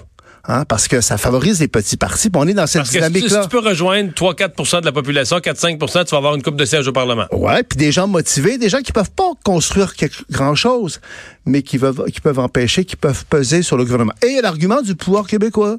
Euh, moi, je trouve, moi, je défends le pouvoir québécois, puis je trouve que c'est masochiste. Euh, c'est vraiment un trip, je trouve, intellectuel, ça, de dire, bon, mais notre démocratie, il faut moderniser ça. Bon, je, je pense qu'on n'a pas un système parfait, mais on a un système qui favorise la majorité francophone et qui compense les effets de nos échecs passés. Mmh. Moi, dans mon livre, il y, a, il y, a, tout un chapitre sur la vulnérabilité objective de la majorité francophone. Donc, je compte ça, Mario. Et ce que j'espère, là, c'est que là, on, les gens qui parlent de référendum... Est-ce que ça pourrait être... Ouais, ben, ça, j'allais arriver à cette question-là, parce qu'il y a eu un débat, là, dans les dernières semaines. Est-ce qu'on pourrait changer le mode de scrutin? Donc, euh, remplacer le, le, la façon de voter actuelle sans consulter les Québécois eux-mêmes sur ça? Moi, ma position là-dessus est assez classique. Euh, je trouve qu'on a un, régime parlementaire de tradition britannique qui remonte à 200 ans. Pour que tu fasses ça, il faut que tu sois que tu aies un consensus institutionnel. Puis pour avoir un consensus institutionnel dans la tradition britannique, il faut que l'opposition officielle soit d'accord. Ça, je sais que les gens n'aiment pas ça. C'est pas que je veux donner un veto aux libéraux en tant ben, que libéraux, moi, mais ils sont... moi, je considère qu'ils ont un veto. Ils ont un veto parce que c'est l'opposition officielle. Sinon, ben, il faut que tu ailles devant le peuple pour ra faire ratifier l'affaire, pas aussi pour avoir un débat de fond. Parce qu'il n'y a pas beaucoup de gens. Moi, je suis contre la proportionnelle. Il y a peu de gens qui le disent. Il y a beaucoup de gens qui le pensent. Beaucoup, beaucoup de gens me disent, t'as raison, t'as raison, t'as raison. Là, j'espère qu'il va y avoir de plus en plus de gens qui vont dire, c'est mauvais. Parce que là, le débat porte sur un référendum. Hein. C'est beaucoup ça de dire, toi-même, t'as fait une, monsieur, je te tutoie, mais c'est, c'est, c'est C'est que, c'est que toi-même, t'as fait quand même une, euh, une, présentation très sentie, très structurée là-dessus, en disant, ben, c'est bien beau, là, mais pour qu'on procède à ça, il faudra avoir un référendum. Moi, personnellement, c'est clair que, euh, le, pour avoir un référendum, encore faut-il qu'on s'entende sur un projet de loi. Hein, il faut que les partis s'entendent. Pas fait encore, ça, Mario. Le, le, le, seul engagement que François Legault a, a pris, c'est de déposer un projet de loi d'ici le 1er octobre. Ça, c'est sûr qu'il va le faire. Le reste, on va voir. Hum. Ailleurs, là, quand ils ont consulté la population là-dessus en référendum, par ailleurs, là, oh. L'impression que ça a donné, c'est que la population était pour en théorie, là, parce que ça allait être proportionnel. Ah ouais, ça serait le fun. Mais quand on les consultait concrètement, les gens voulaient plus. Les gens voulaient, les gens en Colombie-Britannique, deux fois, ils ont voté pour garder leur système. Au Canada, euh, les, les, référendums ont toujours euh, se sont conclus par euh, le rejet des propositions. C'est vrai, c'est que quand on parle du principe, c'est bon en principe la proportionnelle. C'est sûr que ça fait raisonnable, ça fait juste. Bon, mais quand tu rentres dans les détails, puis quand t'en- aussi, si tu parles de la dynamique dont je t'ai parlé, est-ce que les gens veulent vraiment, dans l'avenir, ne plus connaître leur gouvernement le soir de l'élection? Là, actuellement, le soir de l'élection, c'est un grand moment le soir de l'élection, puis là, normalement, à la fin, on sait, on sait qui va nous gouverner. Est-ce qu'on veut vraiment que là, Manon se mette à négocier avec le groupe, avec toute la gang, puis que là, c'est soit eux qui... En tout cas, moi, moi je prétends, puis moi, c'est un combat. Moi, ça me ramène... Moi, je pensais que c'était un peu fini pour moi, mon âge canonique, ces affaires-là. Moi, ça m'a ressorti de, de, de, de, ma torpeur. J'ai écrit un livre là-dessus, puis je trouve que c'est un combat. C'est mauvais pour le pouvoir québécois, puis c'est mauvais en soi, puis j'espère qu'il y a de plus en plus de gens qui vont le dire. D'ailleurs, il y a de plus en plus de gens qui commencent à avoir des, des interrogations, euh, des doutes là-dessus. Christian Dufault, merci d'avoir été là. Ça me fait Au plaisir. revoir, bon été. On va s'arrêter euh, dans un instant. On va parler baseball. Grosse nouvelle euh, aujourd'hui, le baseball majeur qui a autorisé euh, les Rays de Tampa Bay à négocier, à explorer la possibilité de- d'opérer sur deux villes. Vous devinez laquelle est la deuxième? On en parle avec Roger Ruiz. Mario Dumont et Vincent Dessureau. Le retour de Mario Dumont. Après l'avoir lu et regardé, il était temps de l'écouter. Cube Radio. Alors, c'est euh, une nouvelle qui fait pas mal jaser, qui est tombée euh, un peu sur les, les fils de presse, entre autres sur Sportsnet, là, en milieu d'après-midi. Euh, Roger Brulotte qui était avec nous pour en parler. Salut, Roger. Salut, Mario. Et, et la nouvelle, là, que Sportsnet, les mots qu'ils emploient, c'est les Rays de Tampa Bay ont eu la permission du baseball majeur d'explorer la possibilité de devenir une, une équipe à deux villes. Une équipe à deux villes. Ça a-tu déjà existé dans le baseball? Montréal, Porto Rico, ça n'a pas duré longtemps. Ah ouais. Ça a juste avant de les perdre, là. hein? Alors, quand tu regardes ça, Mario, c'est que tu arrives avec un concept de ville-sœur. Toi, tu as connu ça encore mieux que moi dans la politique. Les villes-sœurs, c'est que tout le monde est indépendant, mais on fait des échanges culturels et sportifs. Alors, c'est ça qu'on s'en va vers.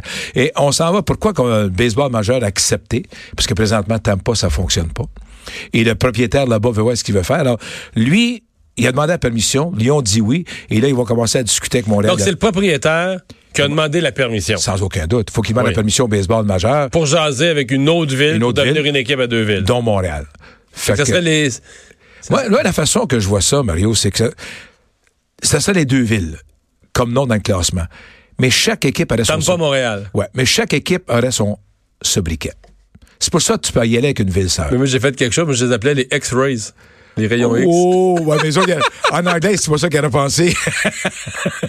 c'est des anciens. Mais je pense qu'on pourrait arriver à, et j'y crois beaucoup. OK. J'y crois à ce, ce concept-là, mais pour y arriver, Mais là, comment ça marcherait? Juste bien concret, là. Tu, tu peux pas, euh, tu peux pas changer de ville à toutes les semaines. Tu jouerais le début de la saison. Quand il fait pas beau au mois d'avril, on Ça- reste en Floride. Moi, dans- je- disons que c'est c'est ainsi de l'année, des classes finies. Faut pas que tu oublies qu'il y a des enfants qui vont à l'école là-bas. Des Alors- enfants de joueurs, là. Des joueurs, excusez-moi, des enfants de joueurs qui vont à l'école. Alors, tu peux pas commencer à dire, on s'en va.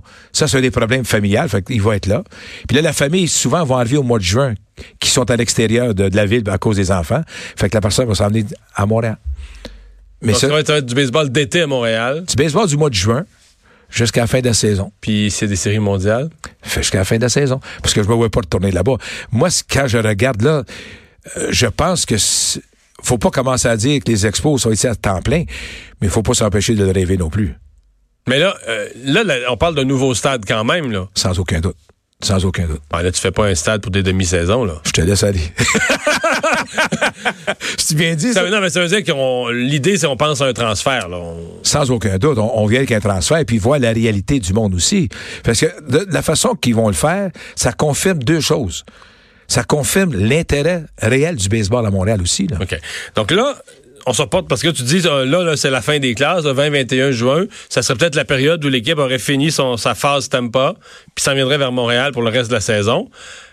Est-ce que dans un an, jour pour jour, ça serait. Est-ce-tu dans deux ans, jour pour jour? ou L'année dans- 2020, 2021. Donc dans deux ans, jour pour jour. Mais on ça. Donc l'année prochaine, là, on sera encore à Tampa à 100 On, on sera pas prêt, je pense, à faire un, un tel changement. Il y a tellement de choses qui se font. Puis si tu regardes dans le milieu du sport maintenant, c'est de plus en plus, tu donnes au moins une année à une équipe de se préparer. Préparer le marketing. euh. Marketing, télévision, nomme-le tout au complet. Mais y aurait-tu, par exemple, y aurait-tu le. le- le- Il y aurait pas deux uniformes, là? D'après moi, oui. T'es-tu sérieux? Ben, c'est vendeur. Faut jamais que tu oublies, on joue dans les sports, vendeur. Il emporte 3-4 par année des uniformes. Ah ouais. Alors pourquoi pas? Un uniforme à Tampa, un autre à Montréal. Revient toujours au concept ville-sœur. Ville-sœur. Pourquoi ville-sœur? Ville-sœur, tu es indépendant, tu fais ce que tu veux, mais tu fais des échanges entre vous autres. Là, aide-moi parce que je, je t'avoue que je suis le baseball majeur de très loin là, quand on n'a pas d'équipe à Ils sont Montréal. au deux- en deuxième place, trois matchs en arrière des Yankees. Ils sont très bons, là. Très bon. Fait qu'on n'arrive pas avec une équipe comme d'expansion où on part avec 3-4 ramassis. Là, on part avec une équipe... avec l'année passée, le gars a gagné Cy Young. Cette année, on- ça ressemble aux expos des belles années. Des joueurs développés de leur réseau. C'est ça que ça ressemble présentement. Sont-tu jeunes? Tu... Trop jeune. Ils sont tous jeunes. C'est jeune. T'es encourageant. C'est plus qu'encourageant. C'est mieux que le Canadien. Mais ils vont, ils vont devenir jeunes, nous autres. Ah, ok. Écoute, ne soyez pas surpris à compter d'aujourd'hui qu'on fait un échange majeur. Euh, donc, euh, c'est. On le savait que c'était sérieux le baseball à Montréal, mais la nouvelle, une fois que le baseball majeur donne un feu vert comme celui-là, Faut pas oublier, la confirmation, c'est que le baseball majeur, comme tu viens de dire, Mario, a donné le feu vert. En donnant le feu vert, c'est rendu crédible. Auparavant, il disait toujours, M. Manfred, le commissaire, ouais, ça c'est le fun. Ah, ça c'est bien le fun de la Montréal. Mais c'était toujours le fun, il est jamais venu danser. Et là, il vient de dire, je suis prêt. Il a failli venir au, euh, à la fête de M. Brofman. Il en manquait Ah pas gros. Puis il a dit, je peux pas y aller. le signal serait. Mais le signal aurait sorti trop vite, puis là, il sort comme faux. Ouais. Tantôt, en, en ouverture d'émission, je disais sur la phrase là, explorer quelque chose. Là. Oui. Je disais dans le domaine, dans la grosse business, dans le domaine des affaires, le mot explorer, il y a des- tu sais, mettons, euh, sais pas, Air Transat explore. Les gens explorent, mais ils explorent pas. C'est-à-dire que tu pars pas explorer là, comme euh, quand tu sais pas où tu t'en vas. Disons que la mine, là, il la aime mine pas, les échecs. Non, il aime non. pas les échecs. Fait quand il explore, c'est parce qu'il pense qu'on va vivre un succès et on y va. C'est comme une mine, quand tu le rouvres, tu l'explores. Mais nous autres, la mine est déjà ouverte. Ouais. On est rendu à l'autre étape. En ce sens, les deux groupes savent la situation des deux villes. Et là, maintenant, ils trouvent trouver une solution. C'est quoi la meilleure solution pour tout le monde? C'est là qu'on s'en va. Alors, tu commences, et comme je dis toujours, la force de l'échange qu'ils font présentement, tu vas voir l'intérêt réel à Montréal. Tu sais, tout le monde dit oui, oui, je vais y aller. Là, pendant un an, tu vas dire, ah, c'est vrai, vous voulez y aller? Combien de billets de saison qu'on va vendre? On va voir si vous êtes réellement sérieux. Là, là, vous allez faire, là, ça va être quoi les annonces publicitaires? Vous avez tout dit pour venir ici. Là, t'as un an pour prouver la crédibilité de ta ville de Montréal. Est-ce qu'il y a un danger que cette année-là soit, soit un flop? Avec les billets Non. se vendent, non? Non, parce qu'on l'aura pas essayé. Encore une fois, comme tu dit, il y a une chose que tu ne veux pas faire, tu ne veux pas mal paraître. Fait que déjà les études, déjà les démarches envers nos propriétaires. Je vais donner un exemple. là. Les parties que j'ai faites des expos, là, quand on a honoré Tim Raines, pour vient d'honorer euh, M. Bronfman, la réaction des gens d'affaires, la réaction du public a été très bonne financièrement. C'est ça qui est important. On avait un appui. Tu sais, j'appelais le monde, là. Tu disais, écoute, bon, on a une table à 10 000. OK, je la prends. Pas pourquoi on embarque. Puis oublie pas, là, quand les expos vont venir, appelle-nous. C'est toujours ça. Appelle-nous. Donc, on est confiant de vendre des loges. On a- Tout est- Déjà, les études ont été faites en conséquence, Mario. Un de tes bons amis, c'est quand même M. Mario Charpentier. Il m'a appelé, lui, deux ans après que les expos sont partis. Puis c'est là que ça a Ça, c'est l'associé principal, fondateur de BCF, bien gros ça. bureau d'avocats à Excuse-moi, Montréal. ouais. Et euh, lui, quand il m'a demandé ça, là, les expos partent, l'année après, il m'appelle. Il dit, Roger, il faudrait qu'on s'assoie. Pourquoi les expos? J'achète-moi pas, Mario. Mario, on est des amis de longue date. J'achète-moi pas. Il me l'appelle deux ans après. Mario, achète-moi pas. T'es au Charpentier, que le monde pense pas, je dis ça à toi. Je dis à M. Charpentier, rappelle. La troisième année qu'il m'a appelé, j'ai dit, OK, là, t'es sérieux? Voici ce qu'on doit faire. Il m'a déjoué, il l'a fait. J'ai dit, fais-toi un, fais-toi un plan d'affaires, puis va chercher des gens d'affaires qui sont prêts à embarquer. Il l'a fait. Là que ça a commencé. Le Crow Marty a embarqué dans ça, le maire Coder a suivi. C'est comme ça que ça a commencé. Puis là, on est rendu là.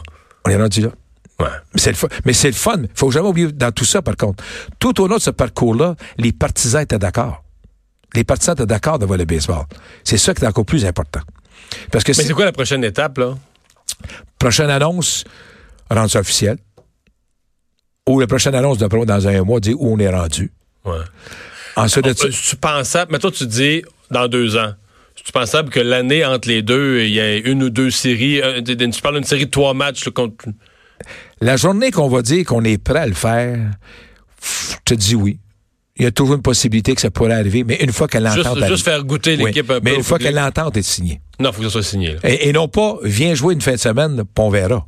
Non. Si c'est signé solide, Viens-t'en, on va faire un petit tour, on dit bonjour au monde, on leur salue. Venez-vous-en, donner la chance aux joueurs de voir Montréal, comment trouver des maisons, c'est quoi la situation, oui. les, Mais- les joueurs vont-ils être contents de ça? Parce qu'il me semble que tu joues en Floride, tu t'en viens jouer à Montréal. euh, Mais les joueurs, là, d'abord, qui jouent. ah oui, c'est simple de même. D'abord, qui joue. D'abord, dans le baseball majeur, ils sont payés en US. Quand j'entends quelqu'un dire, le joueur de baseball surtout, quand, quand les athlètes, moi, ce que j'ai de la misère avec les athlètes qui disent, tu payes de l'impôt au Québec plus cher qu'ailleurs. Mais c'est parce qu'en partant, tu fais 30% de plus avec ton argent US, fait qu'on arrête, là. Fait que quand quelqu'un me dit que l'impôt est plus cher au Québec, ben, je te donne 30% de plus avec ton salaire.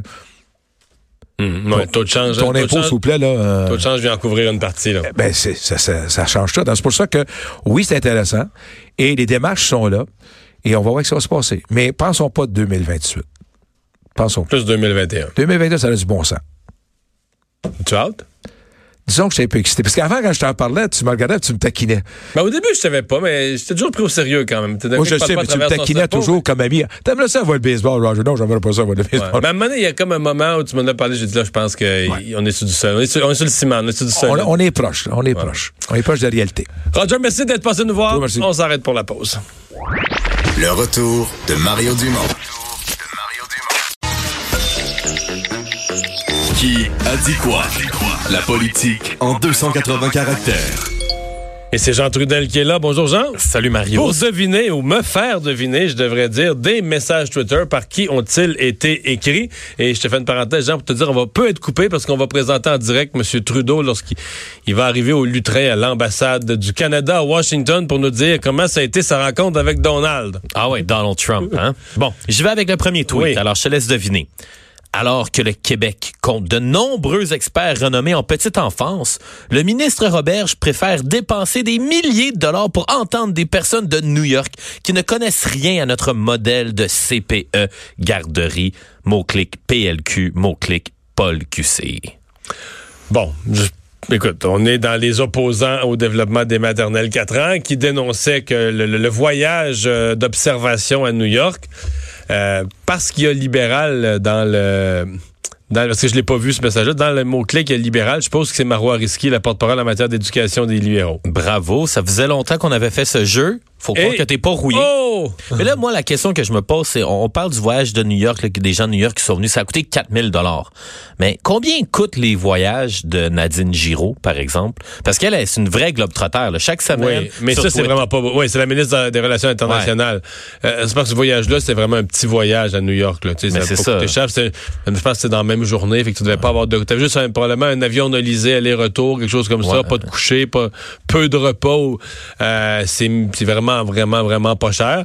Je sais pas comment ça peut coûter. Mettons, on va passer une semaine euh, ou trois, quatre, cinq jours dans des conférences internationales euh, avec deux, trois employés. Pense-y, l'avion, hôtel, euh, 12, 15 000 piastres, je sais pas. Ben, Euh, dans, dans le tweet, là, c'était accompagné d'un article du journal. On parlait de 4000 dollars de frais de déplacement. Il me semble que c'est pas.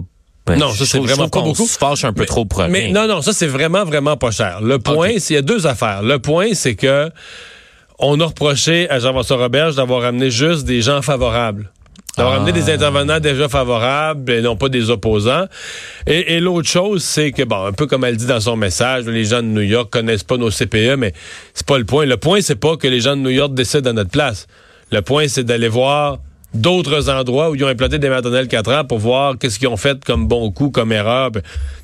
L'idée d'observation, c'est toujours ça, de regarder ce que les autres ont fait ailleurs pour s'en inspirer. Puis des fois, ils vont te raconter, ah ben, nous autres, quand on l'a implanté, on a fait telle affaire, on est allé trop vite, trop lentement, on a fait ça, on a fait ça. Donc, quand les gens te racontent leurs erreurs, souvent, ça peut t'éviter toi-même de les, euh, de les reproduire. Bon, merci Mario. Deuxième tweet, c'est un tweet qui a généré 107 mentions j'aime, 64 retweets et c'est beaucoup. Beaucoup de réactions, ça. Car l'individu en question a seulement 1700 abonnés. Wow. Alors, OK. j'y vais avec le tweet.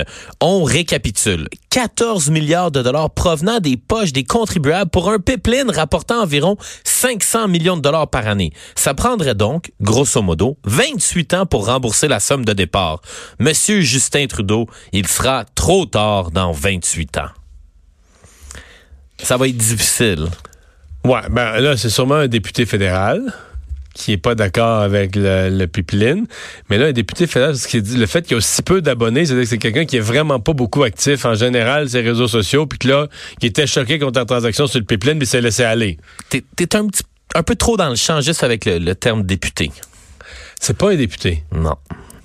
Oh. Euh, je vais te donner un indice. On, euh, je vais dire, je vais dire sa grand-mère. Sa grand-mère a fait la une beaucoup.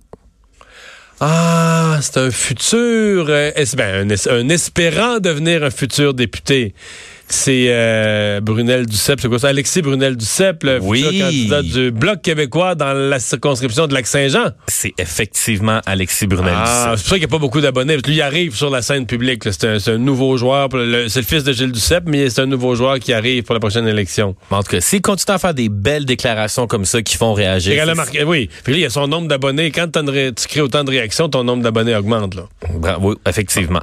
On va, euh, je t'arrête. On va continuer ça dans un instant. On va aller en direct. euh, Justin Trudeau, donc, qui est sur le toit avec le Capitole derrière lui, sur le toit de la magnifique ambassade du Canada à Washington, fait le bilan de sa rencontre avec Donald Trump. Estimez combien le libre-échange est crucial à la relation États-Unis-Canada. Des millions de personnes et des entreprises dépendent d'un partenariat économique solide entre les États-Unis et le Canada. C'est pourquoi nous travaillons extrêmement fort avec euh, nos partenaires nord-américains pour sécuriser une nouvelle entente, pour créer de nouvelles opportunités pour les gens et pour la classe moyenne. est bon pour les Canadiens. Notre gouvernement a donc déposé un projet de loi rapidement pour ratifier le nouvel ALENA et faire de cet accord une réalité. At the same time, we still have some outstanding issues En to même resolve temps, on the trade front, nous avons like encore des enjeux.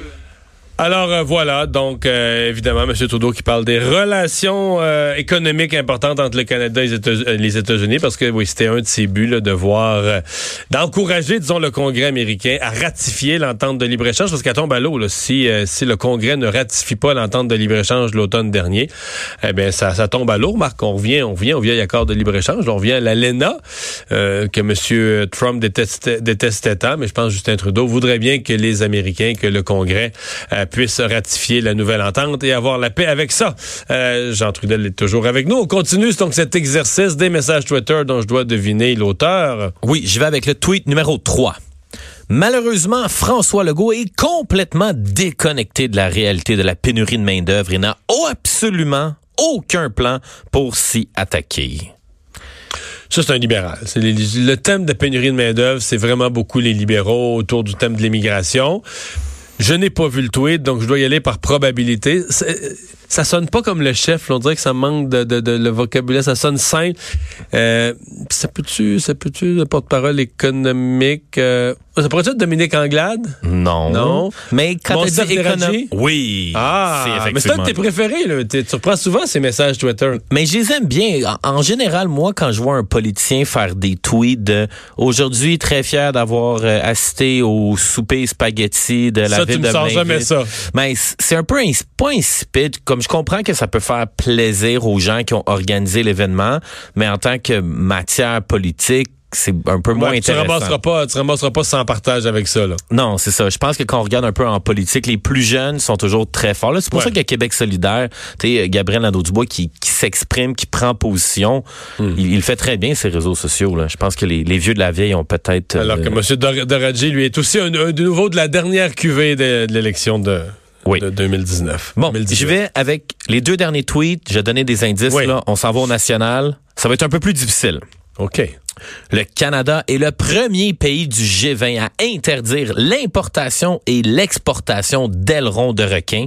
Je mentionne aussi là, que l'histoire de requins, là, chaque année, c'est 63 millions de requins qui sont tués. Juste pour les ailerons, là. Ouais, commercialement illégal. C'est assez épouvantable. Donc moi, je suis bien content de la décision de nos gouvernements. Donc, euh, c'est un- donc ça, ça a été tweeté bilingue, là. Ah oui, oui, oui, oui, c'était un tweet bilingue. Donc, c'est un ministre fédéral, probablement. Ouais. Lequel, maintenant? Est-ce que ça peut être Lawrence McCauley? Non.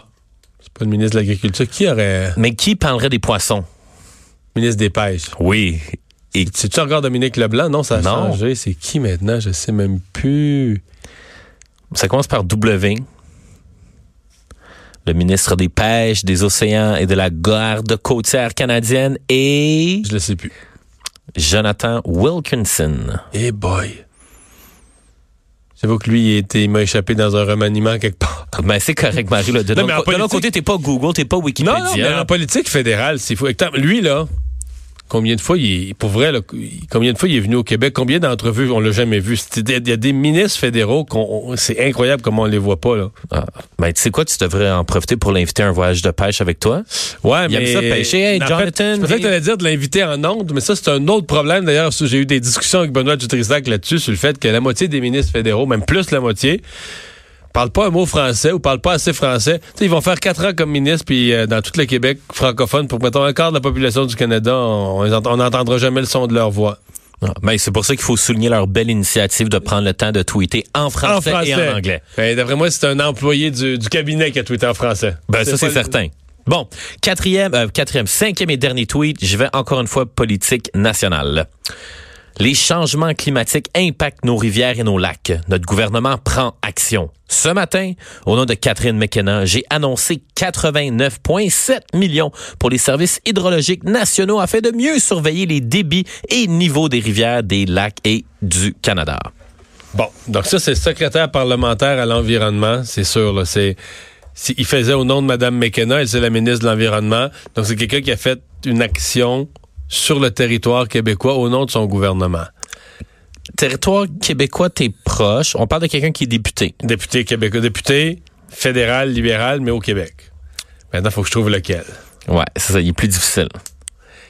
Es-tu connu un petit peu? Es-tu... Pas tant. Non. Moi, je te dirais que quand je l'ai trouvé, c'est à cause que je, je vais sur les listes des gouvernements puis je regarde Ok. qui, qui est sur Tu Twitter. le connaissais pas, là. Moi, je le connaissais pas. Il était sur ma liste, là, dans mon, dans ma liste euh, mots-clics euh, Paul QC, Mais là, Paul qui ça pourrait être? Qui qui s'intéresse aux rivières, aux lacs? Attends un petit peu, là. Est-ce que c'est quelqu'un qui est en région? Euh, c'est pas Rémi Massé? Non, ok, je vais te donner un indice. C'est le président du caucus. Euh, je te parle des Olympiques de Hull.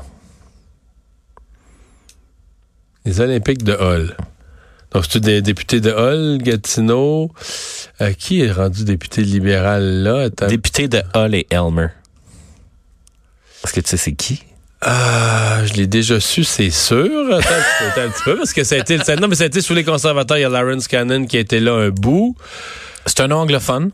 Ah oui, c'est un angle.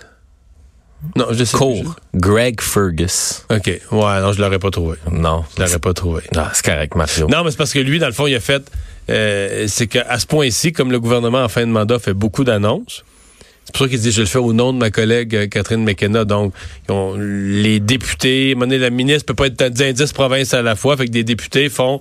Par exemple, on va faire une annonce, mais le volet régional, l'enveloppe pour le Québec, pour tel programme, ben, ça va être annoncé par un, un député du Québec. OK. Puis le, le Ils font- 80... appelons ça, ils font des, ils font des annonces et des sous-annonces. OK, ouais, je comprends. Mais le, le 89,7 millions là, pour les services hydrologiques nationaux, là, c'est quoi concrètement? Je là? peux pas te répondre. Faudrait que j'aie les détails de l'annonce. Faudrait que je retourne dans l'annonce. Euh, qu'est-ce- euh, retourne, il y avait une phrase avant qui disait quand même le genre de problème auquel ils veulent s'attaquer. Là. Mais c'est mieux surveiller les débits et niveaux des rivières et des Ben, lacs c'est les inondations. Là. Je pense que c'est vraiment c'est la prévention des c'est vraiment des mesures en matière de prévention des inondations. Le gouvernement du Québec a annoncé la semaine passée quelque chose de semblable. Mais je pense qu'ils vont suivre de plus près la gestion. Peut-être que ça peut mener à des, à des conseils en matière de gestion de barrages, des observations sur les niveaux d'eau, puis tout ça qu'on soit vraiment qu'on ait vraiment l'information euh, disponible puis utile puis euh, je pense pas que tu peux prévenir des inondations quand même. Tu vas juste le, tu vas juste le savoir. Il y a un point où tu vas juste le savoir qu'elle s'en vient, mais c'est l'eau euh, que tu veux faire, tu peux pas, la- peux pas l'apporter ailleurs. Et finalement, est-ce qu'il y a une question du public? Oui. Une dernière pour notre saison? On a-tu notre jingle?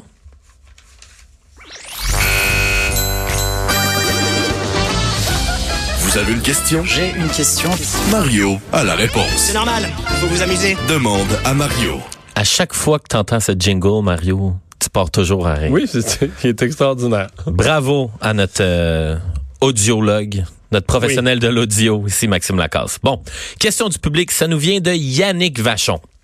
Mario, quel conseil donnerais-tu à un jeune, moins de 40 ans, qui songe s'en aller en politique, mais qui trouve qu'aucun des partis en présence ne partage ses idées à 100 OK, ben la première conseil, là, c'est de ne pas chercher un parti qui représente tes idées à 100% OK. Ça n'existe pas. Mais non, c'est impossible. Ah, là. ok. T'auras jamais dit- Mettons, un parti politique va avoir des idées sur euh, 200 sujets. Hmm. Je veux dire, comment tu peux... Je veux dire, probablement que c'est même ton meilleur ami avec qui tu partages tout, tu seras pas d'accord sur tout. Ça arrive pas d'être d'accord sur tous les sujets. là. Donc, être- être- faire partie d'un parti politique, je te dirais, c'est être d'accord. Mais donc, tu es d'accord avec les deux tiers des idées d'un parti, là. C'est un bon début. Ben oui, c'est beaucoup, là. Puis si t'es d'accord, évidemment, c'est que t'as as aussi des idées fondamentales. Je veux dire, euh, si toi, t'es super attaché au Canada, même si t'es d'accord avec un certain nombre des idées du PQ, maintenant, il y a des idées qui sont tellement fondamentales que là, tu peux plus joindre le parti. Ça a plus de tu leur- Disons, l'idée maîtresse ou les deux, trois idées maîtresses, il y a comme des bases. Mais une fois que tu as les bases, puis tu partages un certain nombre des idées du parti, ben normalement, tu es censé, censé pouvoir... Puis le reste, ben là, un, il, va, il y a des points avec lesquels tu vas être en désaccord toujours. là, tu vas- mais tu sais, René Lévesque était le fondateur du PQ, puis quand le programme était voté par les membres, il était en désaccord avec plein d'affaires. là. Que les membres de son propre parti votaient, puis il était pas d'accord. là. Hmm, OK. Tu sais, c'est la vie. Mais euh, il faut aussi que tu dises qu'une fois que tu es dans le parti, mais là, tu vas participer aux discussions. Fait que t'es pas d'accord avec Ah, moi j'aime un tel parti, mais je suis pas d'accord avec telle proposition ou tel volet ou leur programme sur un tel sujet. Moi, je sais pas, moi, c'est les affaires sociales ou sur l'environnement. Oui, mais parce que si t'es membre du parti puis tu t'impliques au prochain congrès, tu vas être là, là. Fait quand le sujet va revenir, ben là, tu iras au micro puis t'expliqueras tes points. Ben, peut-être tu vas perdre, là. Peut-être que la majorité va, du parti va voter contre toi. Mais peut-être, tu sais pas, là. Peut-être que tu vas dans le parti créer un nouveau mouvement de gens qui vont dire, ah, c'est vrai, ça, ça- ce volet-là du programme du parti, c'est faible. Faudrait le renforcer. Peut-être que tu vas influencer la, le, le- le- le cours des choses. C'est aussi ça. Mais dire chercher un parti avec lequel. Parce que là, je vais t'avouer que fonder des. Mettons la scène, je sais pas si le monsieur veut parler de la scène fédérale ou de la scène euh, au Québec, mais sur la scène fédérale présentement, là, au Québec, t'as six partis. là. La prochaine élection s'en vient, là. Bon, t'as les libéraux, les conservateurs, les deux principaux. T'as le NPD. Au Québec, on a le Bloc. Ouais. En plus. T'as le Parti vert qui est rendu quand même très fort. Puis t'as le Parti populaire de Maxime Bernier. Là, j'ou- là, j'oublie tous les micro-partis qui ont un dixième de 1 là. Mais t'as six partis quand même avec, on va dire, un chef connu puis qui vont avoir de la place dans les médias. C'est que si tu me parles de partir un nouveau parti, je vais te dire, là, t'es septième. Fait que je veux dire, dans les bulletins de nouvelles, la place que tu vas avoir, là, euh, je te souhaite la meilleure des chances. Est-ce que le, le nom de l'ADQ est comme disponible? Tu sais, souvent quelqu'un dit, je non, veux repartir l'ADQ. Non, non, non, non. Euh, je sais pas combien d'années. Il faudrait vraiment vérifier au directeur général des élections, mais à mon avis, c'est au moins 25, si c'est pas plus, là. Peut-être 50 ans. Non, non, un nom de parti. En train de chercher ADQ 2.0. Ouais, là. 2.0. Euh, non, non, c'est qu'un nom de parti qui a été utilisé une fois là, pendant une longue période après peut pas être euh, peut pas être repris. Parce qu'à différents moments, la, la- la- la chose avait été testée avec l'Union nationale à plusieurs reprises. Il y a des gens qui avaient voulu, là, je remonte, le 20, 30, des gens voulaient repartir l'Union nationale, puis ça leur était interdit en disant le nom est, il est pas disponible, il a été utilisé jusqu'à des années 80, là, puis il est plus disponible. Euh, Mais si toi, va dire, tu disais, moi, je veux, je tu pense- retournes en politique, puis tu veux pas. reprendre l'ADQ, t'as pas le droit non plus. Non, non, non, ben là, ça serait créé. Existe, ça existe plus. C'est un parti dissous. Ça serait créer un nouveau parti, reprendre le même nom. Fait que c'est pas parce que tu dis, hey, moi, je, moi, je suis le même gars, là. Non, ce qui est illégal est illégal. ce qui est illégal est illégal. Ce serait pas possible. Bon, mais j'espère que ta réponse va satisfaire notre auditeur Yannick Vachon. Ben, à qui on souhaite la meilleure des chances dans sa carrière politique? Oui, effectivement. Jean, merci beaucoup pour toutes ces euh, collaborations durant l'année. Bon été. Merci beaucoup, Mario. Salut. Le retour de Mario Dumont, l'analyste politique le plus connu au Québec. Cube Radio. Et c'est le moment de parler sport. Euh, Mathieu Boulet qui est là. Salut, Mathieu. Salut Mario. Ouais, ben là, ça commence à sentir pour vrai le baseball à Montréal, hein? Plus sentir que ça, ça sent le barbecue. Ouais, euh, c'est ça. Mario. Mais euh, non, euh, sérieusement, c'est une, c'est une excellente nouvelle euh, aujourd'hui qu'on a on, on a appris euh, de la part des médias américains. Euh, moi, de mon côté, euh, pendant que j'ai écouté Roger tout à l'heure Oui. qui te parlait du projet, moi j'ai regardé plutôt du côté de Tampa, voir Qu'est-ce qu'il se disait? Qu'est-ce qu'il se disait? Et Ah oui. mon Dieu Seigneur, les, les gens là sont pas sont pas très très contents. Ils ils voient pas comment qu'il peut avoir euh, deux villes pour une équipe de balle. euh, Ouais, les, gens sont pas contents, mais ils sont pas dans le stade, là. Exact- exactement, exactement. Puis là, le, le maire, le maire de Tampa vient de dire qu'il a jamais approuvé ça. Sauf que le maire de Tampa a jamais donné de solution viable aux, aux Rays. La dernière que que, que donné, lui, c'est de mettre le, le stade de nouveau stade de baseball l'autre bord de la rue du de celui qui est existant présentement, le Tropicana Field. Euh, je pense que là, le maire de la ville de Saint Pete commence à être à court de solutions. Et euh, je pense aussi que les, la communauté de Tampa aussi commence à être à court de solutions parce qu'il y avait un projet euh, l'année dernière à Iber City. Puis à Haber City, euh, le projet tombait à l'eau euh, en décembre. Euh, finalement, ça n'a pas fonctionné. Fait que Sternberg, je suis comme homme, bonhomme d'affaires, lui il regarde ses options puis il dit Hey, il y a peut-être quelque chose, il y a peut-être moyen de trouver un, un, une personne avec qui danser, Stephen Bronfman à Montréal. Alors moi, je tout ce qui se passe là, je suis surpris puis je le suis pas en même temps parce que quand j'ai pas quand j'ai été à Tampa le mois dernier, je sentais que les gens étaient, les, dans l'organisation étaient très nerveux par la présence du Journal de Montréal là-bas. Et euh, deux, euh, moi, je, je, tu poses des questions, tu regardes les installations, tu dis, hey, tu peux pas avoir une équipe du besoin majeur dans un, dans un stade très, très vétus, très, très désuet. Euh, fait que tous les signes qu'on voit là présentement, Mario, euh, je pense que ça va dans la bonne direction pour Montréal. Puis c'est tant mieux pour pour les gens de chez nous. Ben oui, ben oui, ben oui. Mais écoute, on va surveiller ça. Par contre, on semble assez euh, que si on, se fie à ce que Roger disait, on semble assez certain que c'est pas c'est pas immédiat, immédiat, immédiat. Là. On parle plus de l'année 2021. Là, hein. Oui, oui, j'ai les mêmes informations. Euh, puis c'est tant mieux. Faut, faut, faut donner le temps à, à Bronfman et à son groupe de bien installer l'organisation sur des bases solides pour pas justement qu'on se retrouve comme les expos la, dernière fois. Là. Euh, je pense qu'il faut laisser le temps aux gens de travailler. Euh, pour bien attacher tous les contrats possibles, les, les, les, ententes commerciales, les ententes de télévision, les ententes de radio. Alors, euh, moi, je pense que dans cette situation-là, faut laisser le temps à Bronfman et à sa gang de, de faire le travail. Puis euh, une fois que ça va être installé, ça va être tellement solide qu'on parlera plus d'un déménagement ou d'une relocalisation ou n'importe quoi de les termes qui vont avec ça. Donc euh, moi, je, suis vraiment, euh, mm. je suis vraiment content de, cette annonce-là, mais encore là, il y a beaucoup de travail. Avant qu'on voie un match des Rays à Montréal, il y a encore du boulot à effectuer. Là, euh, le maire de Tampa, je viens de voir passer une, une déclaration que si les joueurs des Rays joue un match à Montréal, il va avoir une pluie de poursuites à l'endroit de, de, Sternberg, le propriétaire des Rays. Euh, je pense que les autres, euh, les poursuites, c'est comme des toasts le matin, ils en font des. Ils ouais, les Américains sont forts là-dessus. Euh, c'est bon, tout le monde est réuni de la Ligue nationale à Vancouver pour le repêchage et Marc Bergevin sur place a eu une, un premier contact avec les journalistes il y a quelques minutes. Oui, tout à fait. Marc Bergevin qui qui a été une déclaration, euh, tu sais, il a pas déclaré de, grandes choses. Il, fait, il, a dit grosso modo qu'il allait être conservateur sur le marché des joueurs autonomes là, euh, le 1er juillet.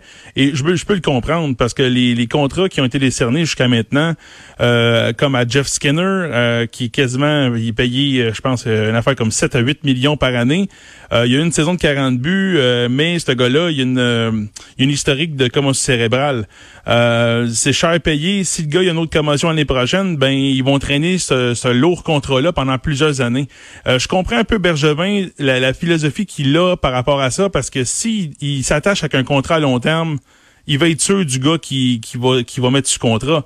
Mais là, pour le moment, il y a mieux y aller pour le développe, par le développement, par le repêchage, parce que là, il peut. Euh, Donc, on n'attend pas encore de grosses transactions cet été. Non, euh, excitez-vous pas euh, s'il n'y en a pas là, parce que je pense pas qu'il va en avoir. Parce que le, marché, le marché il est pas. Euh, le marché n'est pas vraiment. Si on, si on avait un super joueur là, qu'on pourrait aller chercher peut-être, là, mais pour le moment. On a une minute qui nous reste. Je te nomme des noms, tu me dis ce qu'il y en est. Jordy Ben? Jordy Ben, moi je dirais bye bye là. Ah ouais? Ah bye bye. Moi. tu penses que c'est ce que Bergevin va. Ben oui, oui, parce que Jordy Ben, il sera pas au prix de Marc Bergevin, fait que ça va être bye-bye. Ça va être bye-bye. Charles, Charles, Ludon, on pensait que c'était bye-bye. Oui, mais moi, je pense que ça va être bye-bye pareil. Ils vont, ils vont l'échanger contre un choix de repêchage peut-être euh, en fin de semaine. Donc, il a, euh, dit, qu'il a dit qu'il aimerait le garder, mais tu penses que ça n'arrivera hmm. pas? Non, parce que Charles Ludon, lui, pour lui, dans sa tête, c'est terminé. Le, joueur, le joueur veut plus jouer à Montréal, fait qu'il va demander une transaction. OK. Carl Lausner, ça, c'est un contrat, ça, c'est un gros contrat lourd qui sert plus à rien. plus pesant que ça, euh, je sais pas, euh, c'est incroyable. Puis Osner,